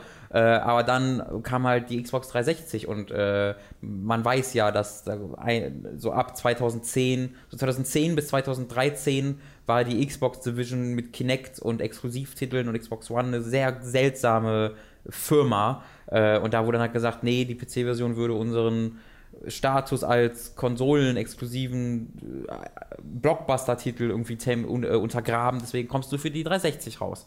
Äh, was für mich jetzt nicht schlimm war, weil ich meine 360 hatte und auch damals nur auf Konsole gespielt habe. Ich hatte meine PC-Zeit, dann nur noch meine Konsolenzeit und dann bin ich, jetzt habe ich halt beides. Äh, und damals war es halt wirklich meine Konsolenzeit, deswegen hätte ich so oder so bei 360 gespielt. Ähm, deswegen hat es mich nicht wirklich, Ja, na, also in, mich nicht wirklich betroffen. in den Jahren, wo ich da noch die GameStar gelesen habe, hat es mich schon betroffen, weil ich hatte keine der Konsolen äh, zu der Zeit. Ich habe mir erst 2008 eine PlayStation 3 geholt und 2010 im Jahr, als, äh, in dem Alan Wake rauskam, dann erst eine 360 Ja. und dann erstmal die komplette Halo-Reihe nachgeholt ähm, und dann eben auch Alan Wake gespielt. Und zwar, ich glaube, ich bin mir sicher, äh, direkt nach oder zu Weihnachten 2010 habe ich das gespielt. Das war so ein Ding, was von der Atmosphäre super irgendwie gepasst hat. Draußen war es halt kalt und dann habe ich teilweise auch nachts gespielt und das war super toll, denn das finde ich ist einer, natürlich neben der Story, äh, der größten Pluspunkte an Alan Wake gewesen, diese Mystery-Atmosphäre, die man in Videospielen nicht so oft hat. Ich meine, die Einflüsse, die in Alan Wake reinfließen, da ist ja Sam Lake quasi sehr transparent, Ja. weil das die ersten Worte sind Stephen King. Ja. Also ich glaube wirklich, das allererste, was Ja, da haben wir Alan ja Wake auflachen müssen. genau im Monolog sagt, sind ja, ist ja wirklich Stephen King äh, always said, äh, irgendwie Ja, so, ja. man soll das Mysterium nicht auflösen, so. Ja. Äh, und damit fängt dann das Spiel an. Dann hast du ja äh, so Sachen wie Night Springs in Alan Wake, diese kleine TV-Serie, die man ab und zu sich anschauen kann, was ganz eindeutig von Twilight Zone äh, inspiriert ist. Und Twin Peaks äh, hattest du ja auch schon genannt. Und das finde ich ist was immer noch was sehr eigenes in Videospielen. Ja, also ich meine, du- in Twin Peaks hast du die Lock Lady, in, äh, in Alan Wake hast du die Lantern Lady, die wirklich exakt der gleiche Charakter ist, nur dass die in Alan Wake halt eine Laterne in der Hand hat und im äh, Twin Peaks eine, einen Baumstamm, so ein, so ein Ast halt. Ja. Ähm, und das äh, ist natürlich schon, äh, wie, sie machen das halt so transparent und es ergibt halt Sinn, das ist halt das Tolle, dieses Spiel ist halt so meta. Es geht ja in diesem Spiel darum, dass ein Autor seine eigene Geschichte schreibt anhand seiner Vorbilder und er nennt selbst Stephen King als seinen Vorbildern und anhand dieser Vorbilder schreibt er diese Geschichte, die du dann spielst und die für ihn selbst wahr wird. Ja. Äh, und das, dieses Spiel funktioniert dann auf so vielen Ebenen, auf seiner, auf seiner geschichtlichen Basis meine ich, diese Geschichte funktioniert auf so vielen Ebenen, dass du bis zum Ende hin dir nie sicher bist, was ist jetzt echt, was ist nicht echt, Hm. gibt es hier Time, Zeitsprünge, äh, bin ich der Böse, bin ich der Gute, gibt es einen Bösen? Äh, und das schafft das Spiel für mich auf ganz einzigartige Art und Weise, dass du ständig dir unsicher bist, was gerade passiert, aber es nie ins, ähm, ja, nie ins also so absurd wird, dass du den Zusammenhang verlierst oder dass du den Anknüpfungspunkt verlierst. Wenn man drüber nachdenkt und dann wirklich sich konzentriert auf die Geschichte, versteht man, was dort passiert. Natürlich mit Lücken, es wird nicht alles aufgeklärt, aber trotzdem ist es jetzt nie ein komplettes Mysterium, was passiert. Ich weiß, dass ich das auch sehr mochte, ohne dass ich jetzt dieses Gesamtkonstrukt der Story jemals da so tief eingestiegen bin. Ich habe ja zum Beispiel auch den DLC dann nicht gespielt. The Writer heißt er, ne? Es gibt The Signal und The Writer. The Signal und The Writer, genau, zwei Kann- DLCs habe ich nicht gespielt. Möchte ich sehr empfehlen, weil er erzählt die Geschichte tatsächlich weiter Mhm. und auf relevante Art und Weise. Aber allein so eine Geschichte in so gut präsentiert zu bekommen, war total toll. Auch wenn ich sagen muss, dass ich das Spiel, äh, also ich weiß, als ich das fertig hatte, habe ich das sehr gemocht und sehr genossen, aber nicht als jetzt eines der großartigsten Spiele oder auch nur annähernd eines der großartigsten Spiele, die ich je erlebt habe, abgestempelt, weil ich zwar, wie gesagt, die Atmosphäre und das alles total toll fand, aber allein schon aus spielerischer Sicht da über weite Strecken in der Mitte des Spiels sehr gelangweilt war und mich da so ein bisschen durchzerren musste, weil es hat halt einen Gameplay-Loop, äh, Alan Wake, und der ist wieder ein Third-Person-Shooter und das machen sie auch wieder gut, also was so Trefferfeedback angeht. Du kämpfst ja hier nicht gegen Menschen, sondern gegen so Schattenwesen, die halt aussehen wie Menschen, aber eben so verzerrt sind und du hast diese Lichtmechanik, dass du sie mit deiner Taschenlampe anleuchten musst, bevor du ihnen mit deinen normalen Waffen Schaden zufügen kannst. Und dieses Schaden zufügen, wenn das dann mal so aufblitzt, nachdem du ihren ihr, ihr Schattenschild sozusagen äh, weggeleuchtet hast, dann auf sie zu ballern und diesen Funkensprung zu sehen, das ist halt total befriedigend. Also dieser, dieser Loop, den sie gebaut haben aus Gameplay, der ist an und für sich richtig gut, aber ich finde trotzdem, dass er das Spiel nicht über seine Länge getragen hat, denn auch Alan Wake ist ja ein relativ langes Singleplayer-Spiel Ja. gewesen. Also stimme ich dazu. Ich meine, das gilt ja eigentlich für alle Remedy-Spiele, dass sie diesen, dass sie ein, eine Sache machen und das Mhm. war's. Ähm, sie sch- schu- schie- du schießt halt auf Gegner und äh, Ja. das war's. In Max Payne 1 und 2 hast du das allerdings in einer sehr viel ähm, ja, sehr viel varianter, variantenreicheren Umgebung gemacht. Du hast das, äh, du hast bist immer wieder in verschiedene Szenarien gekommen. Äh, die Story hat sich da, hat sich einfach in diese Szenarien hineingebracht und äh, durch die Bullet Time hattest du selbst sehr viel mehr Einfluss drauf, wie du diese äh, Kämpfe angehst. Dort ist mehr Waffen, äh, die als Ja. Auswahl. Und im Vergleich dazu bist du halt in Elden Wake zu 95% in einem dunklen, nebligen Wald unterwegs und schießt auf die gleichen Schwa Schattenwesen mit den gleichen Waffen. Und das ist natürlich nicht, das funktioniert nicht ganz so lange, oder das funktioniert einfach lange, bei weitem nicht so lange wie Max Payne 1 oder 2. Ähm, mich hat allein die Geschichte so getragen, dass ich nie gelangweilt war. Es gibt, ich habe es ja privat durchgespielt nochmal, Alan Wake, äh, und das ist gar nicht so lange, äh, deswegen kann ich das nochmal äh, auch ziemlich genau beziffern. Es gibt nämlich in der Mitte des Spiels von Alan Wake gibt es eine Filler-Phase von ungefähr zwei Stunden, wo du einfach nur von A nach B rennst in einem Wald und da passiert nichts. Da passiert storymäßig einfach nichts. Du bist einfach nur in diesem Wald unterwegs und willst von A nach B rennen.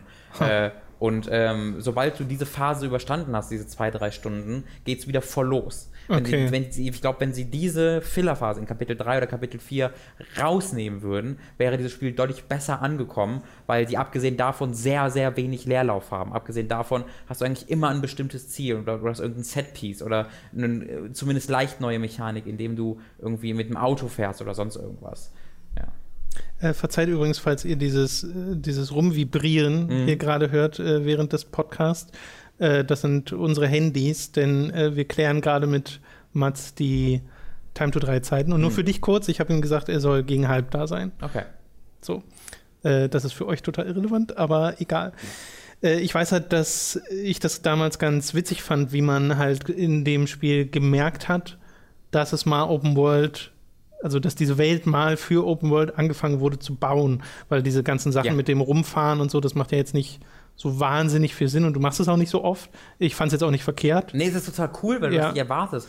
Ähm, Ja, und Abwechslung ist etwas, was dem Spiel sehr gut tut. Absolut, du, du rennst halt irgendwie so drei, vier Stunden durch dieses Spiel durch, triff, oder zwei Stunden, ich weiß nicht genau, wann das kam, und äh, triffst dann, findest dann ein Auto und denkst dann, okay, ich steige jetzt hier ein und dann fährt er halt in der Zwischensequenz dahin und Ja. dann kannst du es plötzlich fahren. Und das passt so gar nicht zu diesem Spiel eigentlich, weil wenn du in Max Payne plötzlich nach drei Stunden Auto fahren könntest, du auch denken, was? Entschuldigung? Es ist halt komisch, aber die, die Fahrphysik ist okay und die Welt ist jetzt, passt auch dazu, weil du halt in so einem weitläufigen Dorf unterwegs bist, äh, dass das Spaß macht, also es funktioniert.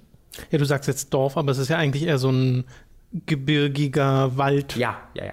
Äh, und den ich auch total mochte, weil die Darstellung, Gigawald. die Darstellung von den Wäldern, durch die du ziehst, ist immer noch super. Hammer. Das haben wir ja festgestellt, als wir das nochmal gespielt haben, äh, wie gut dieses Spiel sich noch äh, in der Hinsicht in Szene setzt, auch wenn es dann dunkel ist und du so dieses fahle Licht hast, was durch diese äh, Tannen oder Kiefern oder was auch immer scheint. Das ist, und den ganzen Nebel, das atmosphärisch wirklich, wirklich toll. Und ich weiß auch, dass ich das an manchen Stellen wirklich gruselig fand, Alan Wake, weil es ist ja immer noch dieses Survival-Horror-Ding. Also äh, spielerisch kann man es durchaus so bezeichnen, weil du ja auch mit Munitionsknappheit und sowas äh, ab und zu zu kämpfen hast. Äh, wie dem auch sei, ich fand, äh, wie gesagt, Alan Wake äh, spielerisch nur okay, würde ich es als, als Fazit sagen. Aber mich hat er das Ganze drumherum total gepackt. Und ich mag auch diese Details mit denen, dass du ab und zu mal einen Fernseher hast, wo dann diese Twilight Zone, dieser Twilight Zone Verschnitt kommt, was ja. Ja. total weirde Sachen sind, die man da dann sieht. Äh, Das ist so sympathisch. Es, es wurde halt mit Alan Wake nochmal die nächste, noch ein weiterer Schritt gemacht in dieser Filmre Filmreifen oder in der in, de, in dem ein anderes Medium reingebracht wird, weil du halt auf dem Fernsehen, also Alan Wake wird dargestellt von einem Schauspieler und der heißt nämlich Ika Willi. Ika Willi, das ist ein finnischer Schauspieler und äh, das ist, der ist Alan Wake, nachdem ist der Charakter Alan Wake auch modelliert und den echt Schauspieler siehst du immer wieder auch im Spiel, weil Alan Wake sich selbst im Fernseher sieht und äh, da sieht er aber nicht sich als Spielmodell, sondern da sieht er den echten Schauspieler. Und das finde ich, mega cool. Das Ja. finde ich so cool, äh, weil das einen einfach auch Sinn ergibt innerhalb dieser, dieser, dieser Story. Ähm, der wird allerdings auch nicht gesprochen von, von Ikaveli, weil das ist ja Finne, sondern der wird von, einer, von jemandem gesprochen, der heißt Matthew Poretta. Was ebenfalls eine Stimme ist, die du nicht besonders oft hörst Ja. im Videospielbereich, äh, der eine unglaublich coole Synchronstimme hat. Ich liebe die Stimme von Alan Wake. Äh, und ich weiß nicht, ob du auch geguckt hattest, woher man ihn kennt. Äh, ich weiß nicht, vielleicht kennst du. Ich glaube, das haben wir während Time to dreimal festgestellt. Ja, was Aber sag's mal. Ich weiß es nicht mehr. Robin Hood? Robin Hood? Okay, äh, kennst du einen Charakter namens Will Scarlett O'Hara in Helden in Strumpfhosen? Ja. Weil das ist er. Das, Okay. ist, das ist derjenige, der also Alan Wake, der Sprecher, äh, spielt Will Scarlett O'Hara in Robin Hood Helden in Strumpfhosen. Okay, das ist weird. Das Also ist sehr, sehr weird. Ansonsten hat er auch in ein paar anderen Sachen mitgespielt, aber jetzt nicht so wirklich was, was ich groß kannte, deswegen habe ich das jetzt mal rausgepickt. Ähm, fand ich ganz, ganz amüsant. Äh, und äh, das wurde dann ja auch in die, ins Marketing übertragen, dass äh, dort ganz, ganz viele Trailer gibt mit dem, Ja. mit dem, äh, wie, wie hieß der nochmal? Iki, Ika Willi, äh, was ich total toll finde. Ilka Willi. Hatten wir schon erwähnt, dass das so ein TV-Episodenformat hatte, Nee. mit dem es präsentiert wurde? Weil das war ja auch etwas sehr Eigenes, dass sie gesagt haben, okay, äh, jedes Kapitel fängt quasi mit einem Previously On Ja. an und äh, jedes endete auch mit dem Logo Ja. und einem Song. So, also halt alles sehr eben wie eine TV-Serie präsentiert, ohne dass es in irgendeiner Form so released wurde. Es wurde halt als Voll Vollpreisspiel einfach äh, released. Heute würde man da wahrscheinlich zumindest mal drüber nachdenken, das tatsächlich als Episodenspiel äh, herauszubringen. Wobei ja zum Beispiel Quantum Break danach auch diese, also noch viel stärker sogar diese TV-Episoden-Allüren verfolgt und auch als Vollpreisspiel einfach Wo gemacht. du nochmal die Musik erwähnst, muss ich einmal die äh, Pose of the Fall erwähnen. Äh, die war nämlich schon bei Max Payne 2 dabei. Pose of the Fall sind eine Band, ich glaube, die sind in irgendeiner Art und Weise befreundet äh, mit Sam Lake oder mit den Leuten von Remedy allgemein. Die haben nämlich bereits den Credit-Song von Max Payne 2 beigetragen, äh, Late Goodbye, der mir bei mir wahnsinnig viel Eindruck hinterlassen hat. Den fand ich unglaublich emotional und toll. Also einer der Credit-Songs, die mir am meisten im Kopf geblieben sind, so nach äh, dem äh, Sun von Star Sailor Hm. in Me- Metal Gear Solid 3, was, du gar nicht mochtest, ne? Nee. Ja, genau. ähm, erinnerst du dich noch an, äh, an äh, äh, Force of the Fall? Äh, nicht mehr so X2? wirklich, nicht mehr so wirklich an den. Okay. Also ich habe da jetzt keinen Song sofort im Kopf. Okay, und die waren halt auch bei Alan Wake dabei. Du hattest ah, ab und zu Radiostationen, wo sie einen Song gestartet haben, aber du hattest auch einen sehr wichtigen Song, nämlich Lady of the äh, Light oder Lady of the Night, ich bin mir nicht ganz sicher, äh, was ein, ein Song war, der von Charakteren innerhalb der Geschichte geschrieben wurde und die dir sagen, wie du weiterkommst. Also die dir einen Tipp geben, äh, wie du in dieser Geschichte ja, die, die, die, wie du diese Geschichte aufklären kannst. Äh, und äh, ich würde das einfach gerne mal anspielen, äh, weil ich diesen Song so toll finde, dass wir da vielleicht mal kurz Können wir gerne machen. reinhören können. Now the muse she was his happiness, and he rhymed about her grace, and told the stories of treasures deep beneath the blackened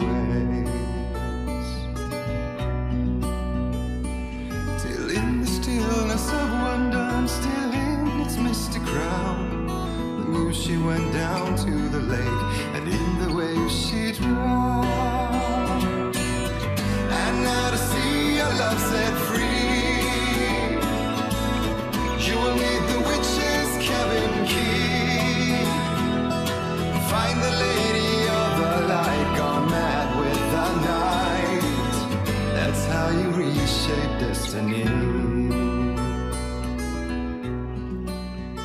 Schön, schön, dass wir das nochmal Ja, einbringen da, konnten. da wirklich, wenn ihr, wenn ihr Alan Wake selbst gespielt habt, achtet mal genau auf die Lyrics und äh, hört euch die, die, die mal komplett an. Die hört ihr ja im Spiel nur kurz, beziehungsweise dann in, am Ende der Episode wird er nochmal komplett gespielt, aber das kann man dann ja wegdrücken. Wenn ihr es noch nicht gemacht habt, hört euch mal die Lyrics komplett an. Es ist toll, wie die, die komplette Story von Alan Wake zusammenfassen, ohne dass man es merkt zu dem Zeitpunkt. Es gibt ja auch äh, einen Moment, äh, einen spielerischen und Story-Moment äh, in, innerhalb von Alan Wake, der etwas mit Musik zu tun hat. Äh, wo du sicherlich Ja. weißt, was ich meine, relativ am Ende. Den Ja. muss man jetzt nicht ausführlich äh, sagen, weil wir gehen ja jetzt nicht so krass ins Detail, dass man sich komplett spoilert für die Spiele, sondern äh, auch mal sagen kann, oh hey, das klingt cool, Mhm. schaue ich doch mal rein. Und in Alan Wake reinschauen lohnt sich definitiv. Nochmal. Um allein schon um eines der coolsten, bedeutungsschwangersten Zitate aller Zeiten Ja. hören zu können, äh, mit dem letzten Satz, den man in Alan Wake hört. Ich möchte noch mal einen Fun-Fact einbringen, den ich auch bei der Recherche rausgefunden habe, nämlich zu dem Gegner-Design, wo ich der Meinung bin, dass der Fun-Fact cooler klingt, als die Designs am Ende sind, aber egal. Ja. Äh, nämlich, die haben diese Artworks gehabt von ihren Gegnern und haben die dann in Wasser getunkt, um die zu verzerren. Oh, um, ja. Mhm. um darauf zu kommen, wie die dann am Ende im Spiel aussehen sollten, fand ich ganz Ja, ich kenne die, also wenn witzig. ich, wenn ich mir die Artworks angucke, dann ergibt das sehr viel Sinn. Ja. Ich habe mir damals auch die Collectors Edition gekauft, wo halt so ein, das war wahnsinnig cool. Du triffst im Spiel so einen FBI-Agenten, Nightingale heißt er, ähm, mit der, der hat für die Story kaum, also der, der tritt da kaum auf, der, der ist kurz da und dann ist er wieder weg. Äh, aber du liest dir in diesen Tag, er hat quasi einen, ein Tagebuch geschrieben. Er war zu dem Zeitpunkt, wo er im Spiel auftaucht, war er schon mehrere Tage lang in Bright Falls und ähm, ist quasi Verbrechen nachgegangen und äh, seiner, ja, seine, seine, seine Ermittlungen bekommst du dann damit über dieses Tagebuch. Äh, das ist wahnsinnig, wahnsinnig toll. Beziehungsweise es ist nicht, es ist, es ist so gestaffelt, weil das Buch, was du liest, ist das Buch eines Journalisten, der das Tagebuch von Nightingale gefunden hat. Das heißt, du hast einerseits Ja, ja. die Erfahrungsberichte des Journalisten, dann hast du aber auch die Erfahrungsberichte von Nightingale und den Journalisten, der die Erfahrungsberichte von Nightingale kommentiert und dann kommt auch Alan Wake dazu und allein dieses Büchlein ist wahnsinnig toll und gar nicht so unwichtig, um die Geschichte komplett ergreifen zu können tatsächlich. Ja. Ich glaube, damit können wir das Hauptspiel Alan Wake auch mal hinter uns Ich würde lassen. dir wirklich empfehlen, die DLCs mal zu spielen. Die sind Ja, hervorragend. Die sind wirklich hervorragend. Die muss ich mal machen. Ich habe es ja vor allem auf dem PC. inszenatorisch Ja. ganz, ganz toll. Äh, ja. Ich glaube, das äh, größte Fazit, was ich dann nach Alan Wake äh, da auch draus gezogen habe, ist, dass Energizer-Batterien nix, nix taugen Ja. äh, und man die sich nicht kaufen sollte. Das war nämlich ein Product Placement in diesem Spiel und die Batterien hielten alle fünf Sekunden oder Genau. so. Es gab dann eben noch den DLC für Alan Wake und 2012 eine Art Spin-off, nämlich Alan Wakes American Nightmare, was äh, da nun auch ein Download-Spiel war für 360 und PC gibt es das inzwischen auch. Ja. Äh, das fand ich auch noch ganz cool, weil es sich ein bisschen anders anfühlte. Ja.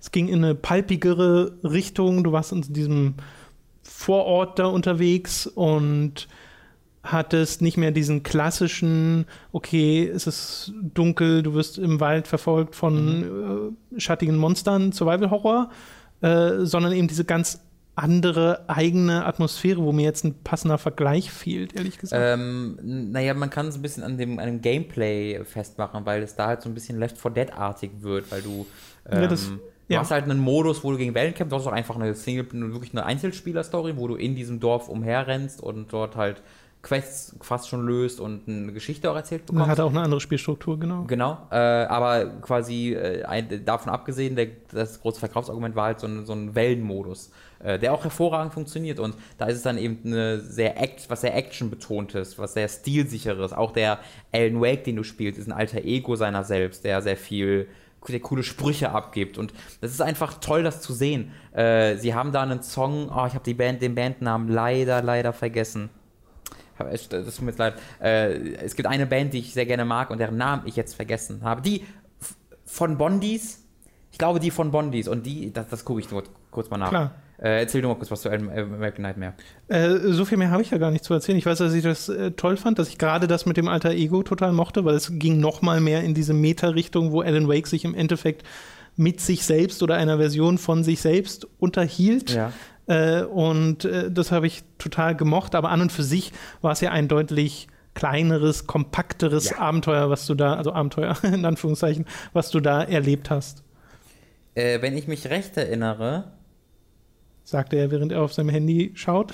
nee, ich, muss, ich muss noch ein bisschen gucken. Du musst noch ein bisschen gucken. Ja. Ich würde nämlich ehrlich gesagt schon wieder von American Nightmare weggehen, weil an und für sich äh, führt es dann halt Tugenden fort, die Alan Wake auch hatte. Äh, und wir können dann zum nächsten Spiel kommen. Ich mache einfach mal weiter, weil das nächste Das waren nicht die von Bondis. Okay, weil das nächste Spiel wäre etwas, über das ich nicht groß was sagen kann. Du sicherlich auch nicht, nämlich 2014 Agents of Storm.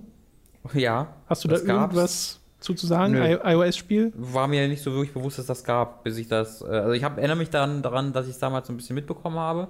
Aber das ist auch ziemlich gefloppt und hat niemand so wirklich interessiert. Deswegen war es dann relativ Ja. unwichtig. Kasabian war die Band, die ich Ach tatsächlich so, gesucht habe. okay. Und die, äh, da gibt's, es gibt so einen, so einen, so, so einen Moment, wo irgendwie ein Komet abstürzt auf die, auf die Erde und äh, da wird so ein mega cooler Song von Kasabian währenddessen gespielt. Das ist mir voll im Sinn geblieben.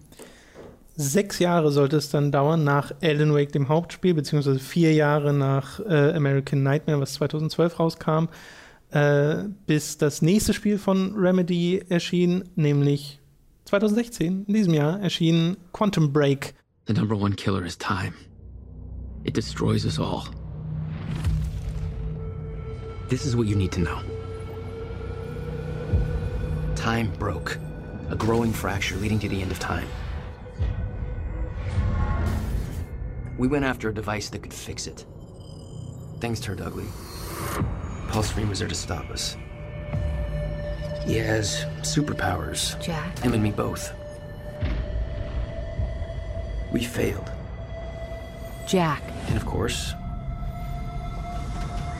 time travel was involved. Jack. Going too fast for you? Der Mix aus TV-Serie mit echten Schauspielern und dem Videospiel mit äh, Sean Ashmore, der ist auch echt, aber wird äh, in 3D dargestellt äh, in diesem äh, in diesem Spiel, das wir wie gesagt bei Time to Die komplett durchgespielt haben, falls ihr das mal mit uns zusammen erleben wollt, auch wieder sehr sehr sehr sehr sehr sehr sehr Story fokussiert, sogar noch also kein anderes Spiel würde ich sagen hat so viel Story hier reingepackt, auch nicht immer auf die beste Art und Weise äh, wie Quantum Break, weil die spielerischen Elemente, was wieder ein Third-Person-Shooter ist, dieses Mal nicht mit irgendwie Bullet Time oder irgendeiner Lichtschattenmechanik, sondern mit Zeitmechaniken, was natürlich dann sehr an Bullet Time erinnert, weil du ja hier auch quasi die Zeit anhältst für deine Gegner, die dann stillstehen, während du um sie rumdartest und ihnen dann äh, Kugeln anfängst äh, in den Körper zu schießen. Und erst nachdem die Zeit dann wieder normal weiterläuft für sie, weil das ist so eine Bubble um die herum, schlagen die Kugeln alle auf einmal ein. Das ist mega cool, vor allem wenn man es mit, mit einer Schrotflinte macht. Ja. Also auch da hat mich tatsächlich sehr begeistert, wie viel Spaß dieses Spiel macht mit seinen ganzen Fähigkeiten, die es dir an die Hand gibt. Aber das ist ein sehr kleiner Teil der Gesamterfahrung, die dir Quantum Break bietet. Ein sehr großer Teil ist eben der Story zuzuschauen, und zwar teilweise wirklich zuzuschauen, eben mit diesen TV-Serien-Episoden, die da eingestreut sind und zu lesen, weil unheimlich viel Ja. und teilweise auch sehr wichtige Sachen dieser Geschichte sind ausgelagert in E-Mail-Ketten oder ähnliches. Äh, Und das ist nicht so cool, was die Präsentation der Story angeht. Das, was sie erzählen, ist aber nach wie vor sehr cool. Ja, das ist auch mein größter Kritikpunkt, weil das ist einfach, das ist halt, naja, man merkt, das, wie lange das Spiel in Entwicklung war, so ein bisschen. Allgemein, weil ähm, das ganze Konzept und die ganze Dasein von Quantum Break ist so ein bisschen drei Jahre zu spät. Äh, weil es ist halt so ein, so ein, so ein Singleplayer- äh, Shooter, der sehr teuer war, was allgemein heute in dieser Form kaum mehr funktioniert. Also du hast ein Uncharted, selbst das hat ja einen Multiplayer-Modus, aber Uncharted ist eines der wenigen Spiele dieser Art, die äh, da wirklich krass auch äh, für das Unternehmen sich lohnen, weil es halt so eine Alleinstellung äh, in, in dem Markt, so ein Alleinstellungsmerkmal, so eine Position da angenommen hat. Ähm, aber auch von der Präsentation her wirkt Elden Wake da für mich, äh, Elden Wake Quantum Break ein bisschen zu spät, weil die diese Zusammenführung von TV und äh, Spiel halt total diese ursprüngliche Vision von der Xbox One wiedergibt ähm, und das alles zu einem großen Ding wird und das war ja gar nicht der Fall. Äh, und das wirkt so ein bisschen wie ein Selbstzweck, ein Selbstzweck, den ich dann cool fand, aber ich glaube jetzt nicht, dass diese Story unglaublich viel besser funktioniert dadurch, dass sie sowohl als Serie als, wie auch als Spiel erzählt wird. Ähm, und eben auch diese Erzählweise über ganz, ganz viele Audiologs, über ganz, ganz viele E-Mails, die du einfach nur liest, erinnert mich halt an so Spiele wie Bioshock, wo, äh, wo das ganz prominent war. Und das ist eigentlich dann wieder recht schnell aus der Spielesphäre, in dieser Prominenz zumindest, verschwunden, weil das keine gute Art und Weise ist, deine Geschichte zu erzählen. Also heute findest du viel mehr Collectibles einfach die, du, die Collectibles sind, aber die relevante Geschichte wird, wird wieder mehr über Zwischensequenzen erzählt. Äh, und bei Quantum Break ist es so, und auch bei Bioshock war es so, Bioshock Infinite war es auch so, dass du wirklich rele sehr relevante Dinge für die Geschichte nur in optionalen Collectibles findest. Ja, wobei bei Bioshock natürlich noch die Sache war, das sind halt Audiologs gewesen, die hast du dir angeschaut, äh, angehört, während du normal weiterspielen Ja. konntest. Äh, und hier ist es ja so, es stoppt das Spiel komplett und du musst halt die Sachen wirklich lesen, was Ja. nochmal eigentlich ein Schritt zurück ist. Und was an und für sich gar nicht so das Problem wäre. Also ich habe jetzt nichts dagegen, wenn ab und zu mal eine Mail da ist, die du dir durchliest oder sowas. Aber hier ist es halt so viel und teilweise so wichtiges Zeug, dass es wirklich zu einem Problem wird. Äh, mir hat aber das Spiel insgesamt trotzdem mega gut gefallen, auch wenn ich der Meinung bin, dass diese TV-Episoden, die drin sind, auch nicht gerade dem Spiel einen großen Gefallen Mhm. tun. Es gibt da die Highlights, die äh, sind meistens auf Lance Reddick zurückzuführen, Boah, sehr gut. der hier quasi die Rolle eines der Antagonisten Do I einnimmt. look like I'm threatened by you? Das ist so toll. Das ist wirklich, er hat eine unheimliche Präsenz, dieser Mann. Ja. Äh, Aiden Gillen ist der direkte Gegenspieler von äh, Sean Ashmore in dem Spiel. Der hat halt so mittelfiel Äh, Bock gehabt, hat man ein bisschen das Paul Serene heißt er, ne? Paul Serene, Und wir genau. heißen Jack Joyce. Jack, ja, da war ich jetzt nicht sofort Genau. gekommen. Und William Joyce. Und William Joyce, genau, der Bruder. Der gespielt wird von, das habe ich mir auch geschrieben. Dominic Monaghan. Genau, den, Namen, den Nachnamen kriege ich nämlich nie hin. Äh, Hm. Ich habe okay. so viel Lost mit ihm geguckt, wo er in meinen Credits auftauchte. Das Ach so, werde ich sehr, sehr, sehr gut. Und äh, bei Quantum Break war ja auch das Ding, ne? Lange Xbox exklusiv, aber dann kam ja diese ganze Nummer mit, okay, wir äh, machen das jetzt parallel mit Windows Ja. 10 und deswegen gab es das auch für Windows 10, wo aber der Port ganz furchtbar war und jetzt gibt es das auch für Steam und ich habe es zumindest schon mal angespielt auf der Steam-Version und da lief soweit auch alles flüssig, äh, wenn man nicht gerade Upscaling ausgestellt hat. Äh, aber allerdings bin ich noch nicht mal zu dem ersten Shooter-Part gekommen, weil das, mich dauert ja eine Weile. Wie es jetzt auch am PC steuert und spielt. Ich will das auch noch mal spielen, Ja. weil äh, ich Hattest du das. selbst gespielt bei Thunder oder hat sie es gespielt? Ich habe es gespielt bei Time to Die, genau. Äh, aber eben nur einmal. Und ich glaube total, dass das ein, ein Spiel ist, was man beim zweiten Mal, wo man noch mal mehr rausziehen kann, Mhm. weil du so viel erfährst, was dir erst beim zweiten Mal überhaupt irgendetwas sagt. Ich habe das Und halt- dann hat es ja noch die Story-Entscheidung, das wollte ich nur noch einbringen. Ich habe das ja tatsächlich, dass ich direkt zweimal, das war eines der Spiele, was ich direkt hintereinander nochmal durchgespielt habe. Ja. Ähm, allein schon, weil du die Powers behältst, die Kräfte und dann Mhm. einfach äh, von Anfang an so da durchrotzen kannst, was total cool ist. Ähm, und äh, dann habe ich es halt mit jedem direkt noch ein drittes Mal erfahren. Und das hat mir dann auch nochmal Spaß gemacht. Obwohl ich auch jetzt nicht sagen würde, es ist das beste Spiel. Ich glaube, äh, sie haben, das ist, also sie haben niemals wieder das erreichen können, spielerisch, was sie mit Max Payne 2 erreicht haben. Äh, ich finde, das ist deren Krönung auf jeden Fall, aber das ist jetzt auch nicht mega überraschend, weil ich, wie gesagt, auch spielerisch Max Payne 2 für eines der besten Spiele aller Zeiten halte. Ich finde, das ist einer der, ach, wie, wie soll ich das am besten bezeichnen? Es ist ein, es, es macht eine Sache, nämlich Schu Ballern. Der Third-Person-Shooter und es macht nichts anderes. Und es konzentriert sich darauf und macht es absolut hervorragend. Mhm. Und in so heutzutage, vor allen Dingen heutzutage, hast du halt unglaublich viel anderes Zeug noch, was Teil dieser Shooter ist. Das ist ja auch nichts Schlechtes, das kann absolut großartig sein. Beispiel Half-Life 2. Aber Max Payne 2 macht diese eine Sache und macht die so unglaublich großartig, dass ich mich da total wohl mitfühle. Und äh, Alan Wake und Quantum Break fühlen sich da für mich ein bisschen ähm, äh, ah, ich, mir, mir, Verwässert, nicht aus. oder? Ja, verwässert ist, glaube ich, ein ganz gutes, ganz gutes Wort dafür. Dass sie nicht so ganz genau wissen, was, worauf jetzt ihren Fokus legen wollen. Das Ballern wirkt ein bisschen wie eine, wie eine Pflicht, die eine Pflichterfüllung äh, und nicht wie ein Fokus. Ähm, ich glaube, habe immer das Gefühl, dass Sam Lake jetzt auch gerne einfach eine Serie gemacht hätte und das Spielerische ist halt eher so an zweiter Stelle. Und das war bei Max Payne noch nicht das Gefühl. Bei Max Payne hatte ich immer das Gefühl, dass sowohl Spielmechanik als auch Story beide ganz oben standen. Ja. Äh, und das ist ein bisschen verloren gegangen. Aber was ich dann so faszinierend daran finde, ist, dass das Gameplay in Quantum Break trotzdem so gut funktioniert. definitiv. dass du trotzdem diese mega coolen Fähigkeiten hast. Ich würde einen Third-Person-Shooter spielen, der nur das ist, äh, hätte ich total viel Spaß dran. Wir haben ja auch schon in, den, in unserem Let's Play gesagt und festgestellt, äh, dass ein irgendwie Survival-Modus hier mal tatsächlich cool gewesen wäre, Ja. wo du mal einfach nur ballern kannst, Ja. ohne das äh, drumherum, weil dieses System so gut funktioniert. Äh, und das haben sie also trotzdem hinbekommen. Ich hatte auch schon erwähnt, äh, dass ich äh, mir ein Audiobuch gekauft habe zu Quantum Break. Mm, ja. Es gibt, äh, ich habe den Namen tatsächlich auch gar nicht mehr im Kopf, das Quantum Break Untertitel. Und ähm, weil Quantum Break macht ja was mit deiner Geschichte, dass du halt selbst auswählen kannst, äh, wo sie hingeht. Du kannst halt an vier Stellen in dem Spiel dich für eine von zwei Optionen entscheiden Ja. und das führt dann eben zu einer äh, eigenen Geschichte. Und ähm, dieses Buch erzählt quasi eine alternative Historie von, also es ist im Grunde die gleiche Geschichte, aber mit etwas anderen Charakteren. Okay. Die, die Char- Charaktere heißen genauso, aber sie nehmen teilweise eine etwas andere Rolle ein äh, und es ist nicht einfach nur eine, Wiederge eine Wiedergabe einer der Storylines von dem Spiel, sondern sie erzählen die gleiche Geschichte auf eine andere Art und Weise, was ich eigentlich wahnsinnig interessant finde. Leider ist das Buch echt schlecht geschrieben.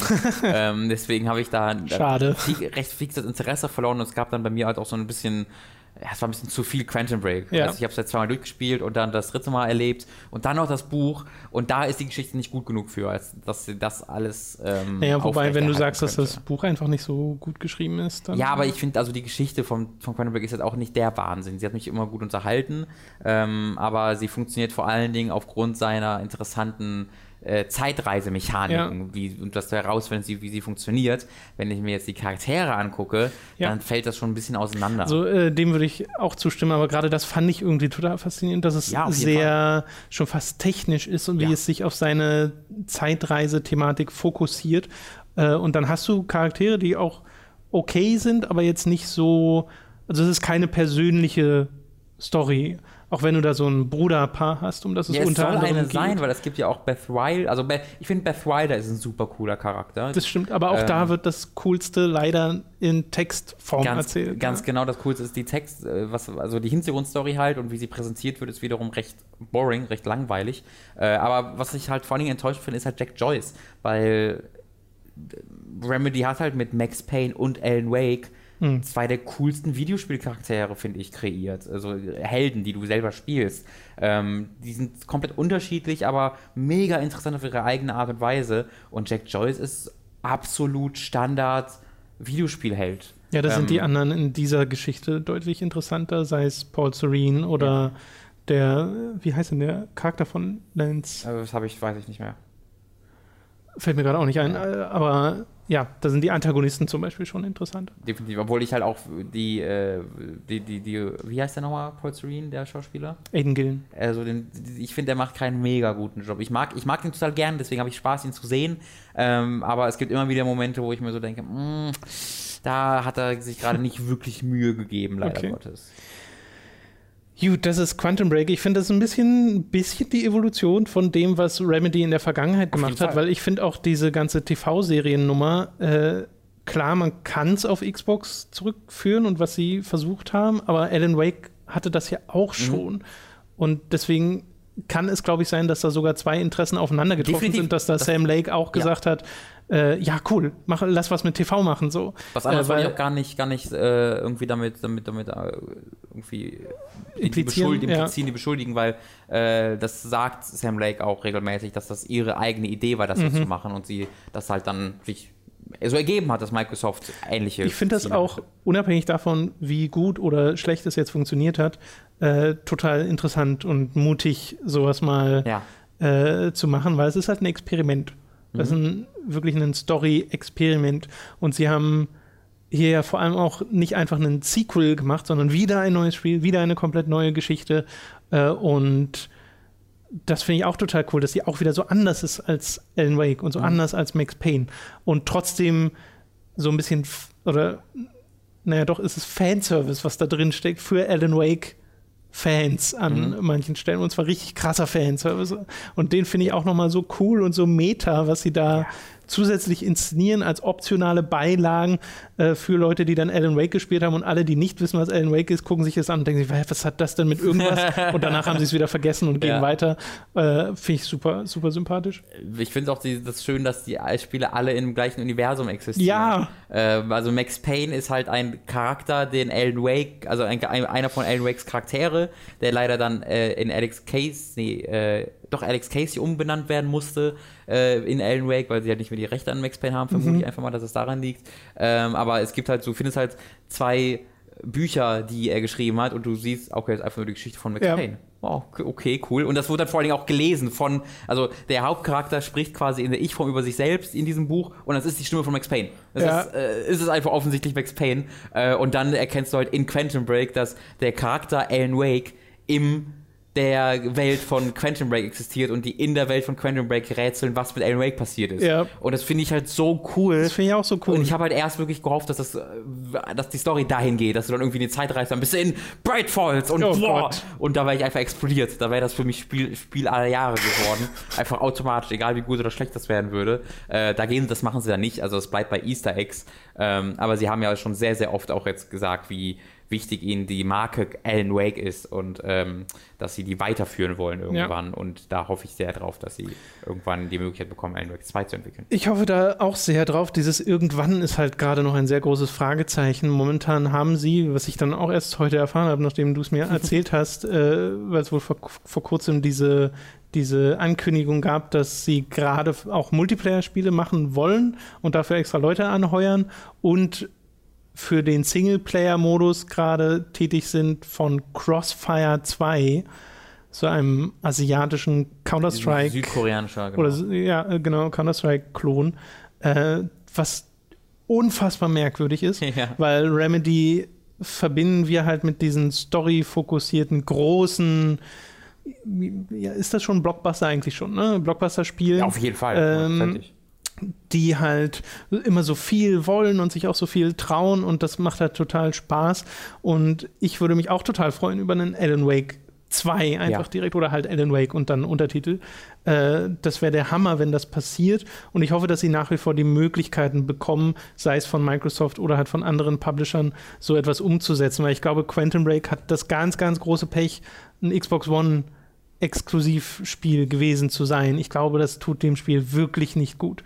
Äh, das ist auch für eine. sein, ne? Bitte? Das kommt jetzt auch auf Steam. Ich glaube, es wird trotzdem keinen großen Effekt haben. Es kommt jetzt aber auf Steam. aber Ich glaube, wenn es ein Multiplattform, ein richtiges Multiplattformspiel gewesen wäre, wäre es dem besser ergangen, weil die Xbox One halt wirklich eine äh, ja, schlechte Position da sich erarbeitet hatte, die Mhm. sie ja nach und nach, wo sie sich ja wieder rausgraben und das Mhm. sehr erfolgreich, finde Mhm. ich. Also ich, in meiner persönlichen äh, Wahrnehmung ist die Xbox-Marke gerade wieder sehr gut dabei, gra- was sie sich halt mit Spielen einfach erarbeiten, äh, was ja auch der richtige Weg ist, finde ich. Ähm, aber kann natürlich auch sein, dass dieser Eindruck mit Quantum Break auch sehr dadurch entsteht, dass wir hier in Deutschland Ja. einfach von, also Xbox One-Fans kannst du gefühlt an einer Hand abzählen Mhm. und über Quantum Break hat gar niemand geredet und auch unser Let's Play, was wir ab und zu angesprochen haben, hat halt so gut wie keiner geguckt. Und ich meine, wir haben bei Time to 3 ohnehin jetzt nicht mega Aufrufzahlen, gerade bei langen äh, Reihen, aber selbst da hast du gemerkt, okay, das ist jetzt, das machen wir jetzt vor allem für uns Mhm. und für die paar Leute, die das cool finden äh, und äh, spielen das trotzdem weiter, weil wir da einfach sehr viel Freude dran haben. Aber es ist jetzt keines der populärsten Spiele gewesen. Ja. Und ich hoffe aber, dass diese Steam-Nummer, äh, und das ist ja wirklich, also eine ne wirklich echte Hoffnung, weil der Windows 10 Store ist furchtbar und kein Wunder, dass das nicht geklappt hat und dann war es auch noch technisch so, wie es war. Aber über Steam hat es halt auch dann die Möglichkeit, mit Steam-Deals und sowas in Zukunft über die Zeit äh, sich auf dem PC-Markt ein bisschen zu verbreiten. Äh, und ich glaube, das kann dem Spiel sehr gut tun, weil die Leute, die es gespielt haben, mögen es ja in der Regel ganz gern, auch wenn es jetzt unter, also bei Kritikern, es hat jetzt nicht den krassesten Metacritic-Schnitt. Es kam recht schlecht weg bei Leuten. Mhm. Es ist irgendwie in den 70ern, was für ein, so ein AAA-Blockbuster nicht gut ist. Nee, also auch für Remedy-Verhältnisse nicht, Ja. nicht gut ist. Ja. Ich mag es trotzdem total gern. Ich, ich, wie gesagt, auch. ja. Aber ich kann völlig verstehen, warum Leute es nicht mögen würden. Also, ja, ja, ja. Es ist, es ist halt kein Spiel für die Masse. So. Ja, und ich würde auch nicht sagen, dass das eine wahnsinnig gut erzählte Geschichte erzählt, im Vergleich zu Alan Wake oder Max Payne. Ich mag sie trotzdem sehr gerne, weil sie Mhm. meine Zeitreise, den Nerv einfach trifft bei mir. Ähm, aber wirklich gut erzählt ist die nicht. Ja, das haben wir ja schon gesagt mit den ganzen Textfetzen. So, wir lassen Mats jetzt gerade noch ein bisschen an der Tür stehen und Ja. verabschieden uns mal von euch, weil das soll es gewesen sein Eine mit ganz, diesem ganz, ganz, ganz, ganz kurze, kurze Berichtigung noch. Äh, wenn wir von Multiplayer-Spielen reden, reden wir von Koop-Spielen. Äh, das wird konkret in, den, in Okay. der Ankündigung angekündigt, dass sie, ja, Ankündigung angekündigt, dass sie halt Koop-Spiele in Zukunft entwickeln müssen, äh, wollen. Aber wahrscheinlich auch müssen, damit sie Geld machen. Wo kann man uns denn noch unterstützen, Rob? Ich erzähle noch ein bisschen. Hallo Leute, der Tom ist nicht mehr auf der Couch. Ich kann das endlich sagen, dass ich hier festgehalten werde. Befreit mich bitte, oh Gott. Ihr könnt uns äh, unterstützen, wenn ihr möchtet. Äh, ihr könnt uns generell unterstützen, indem ihr Leuten von uns erzählt, indem ihr uns äh, auf Facebook verlinkt, auf Twitter verlinkt, äh, überall, wo ihr aktiv seid, auf Snapchat, wenn ihr News schickt, unterschreibt ihr die einfach mit hookmagazin.de, das ist sehr gut möglich. Oder ihr könnt uns auch finanziell unterstützen, indem ihr auf patreon.com slash hooked vorbeiguckt. Da können dann nämlich auch so andere Leute öfter mal bei uns vorbeigucken, wie zum Beispiel der Mats etwa. Das ist ein Zaubertrick. Ich saß jetzt hier die ganze Zeit und habe nichts gewusst, was ich sagen soll. Es tut mir ein bisschen leid. Vielleicht sage ich das nächste Mal ein bisschen mehr. Das sind wir ja gewohnt, dass du da nicht, naja. Ich habe halt keine Du Ahnung. spielst ja gerade das Quantum Break, deswegen konntest du nicht so viel dazu erzählen. Hier, kurz, deine Meinung zu Quantum Break. Ja, klar, nach einer halben Stunde Ja. bin ich absolut legitimiert Ja. dazu, eine Meinung zu haben. Ja. Ich finde schade, dass so viel geschossen wird. Ansonsten mag ich das. Na, wurde schon nach Ich einer halben auch- Stunde schon mal geschossen? Ja, die habe alle, alle, alle weggeballert. die, die, erste, die erste Folge der Serie habe ich auch gesehen. Das versucht ganz, ganz cool zu sein und ganz, ganz schlau Ja. zu sein. Das sieht man sofort, aber Ja. ich habe Angst, dass das nicht so ja, schlau ja. ist, wie okay, es tut. wir, wir sind gespannt. Wir, irg- wir werden bestimmt noch mal irgendwann irgendwo vielleicht bei Time to 3 Max mein, Mats Meinung dazu hören. Äh, sind wir gespannt. Das war unser Podcast, wie gesagt, patreon.com slash Magazin. Ihr könnt auf äh, Audible euch, ich weiß nicht, gibt es das vielleicht als Audiobuch, das Quantum Break Buch bei Audible? Können wir nachgucken. Aud Audible. Audible.com slash äh, hooked ebenfalls. Audible.de slash hooked. Audible.de slash hooked, tut mir leid. Da bekommt ihr das dann kostenlos und könnt es auch behalten nach dem Probemonat. Äh, und ich glaube, damit habe ich, hab ich alles Hast du abgehakt. iTunes erwähnt? iTunes habe ich äh, nicht gesondert erwähnt, äh, mache ich an dieser Stelle ebenfalls. iTunes, positive Bewertungen helfen immer. Ich habe dafür aber Snapchat und Nudes erwähnt, dass ihr uns da auch mal Ach so, sehr gut, ja, sehr ihr die schön. Nudes auf Snapchat Ja, an ihre ja. Verwandten und äh, sonstigen Freunde schicken, dass sie dann auch mal Ja. das mit Hooked Magazin unterschreiben können, dass man da vorbei Verzeiht diesen etwas gehetzten Podcast-Abgang, aber äh, wir, Tom haben ja, wieder Urlaub wir machen. haben ja einen sehr krassen Terminplan. Tom und sein Urlaub wieder. Ja, ich mache jetzt Urlaub. Ständig im Urlaub machen. Ich mache jetzt Urlaub. Ich mache jetzt Urlaub. Spiele 15 Mal Max Payne durch. Ja. Im Harz. tschüss. Max Payne im mal Harz. tschüss, Mats. Tschüss, Mats. Tschüss, Mats. And now to see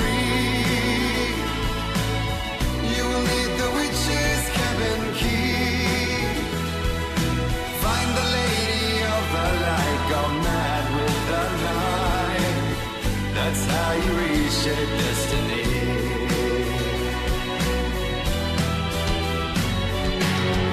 And now to see your love set free, you will need the witch's cabin key. Find the lady of the light.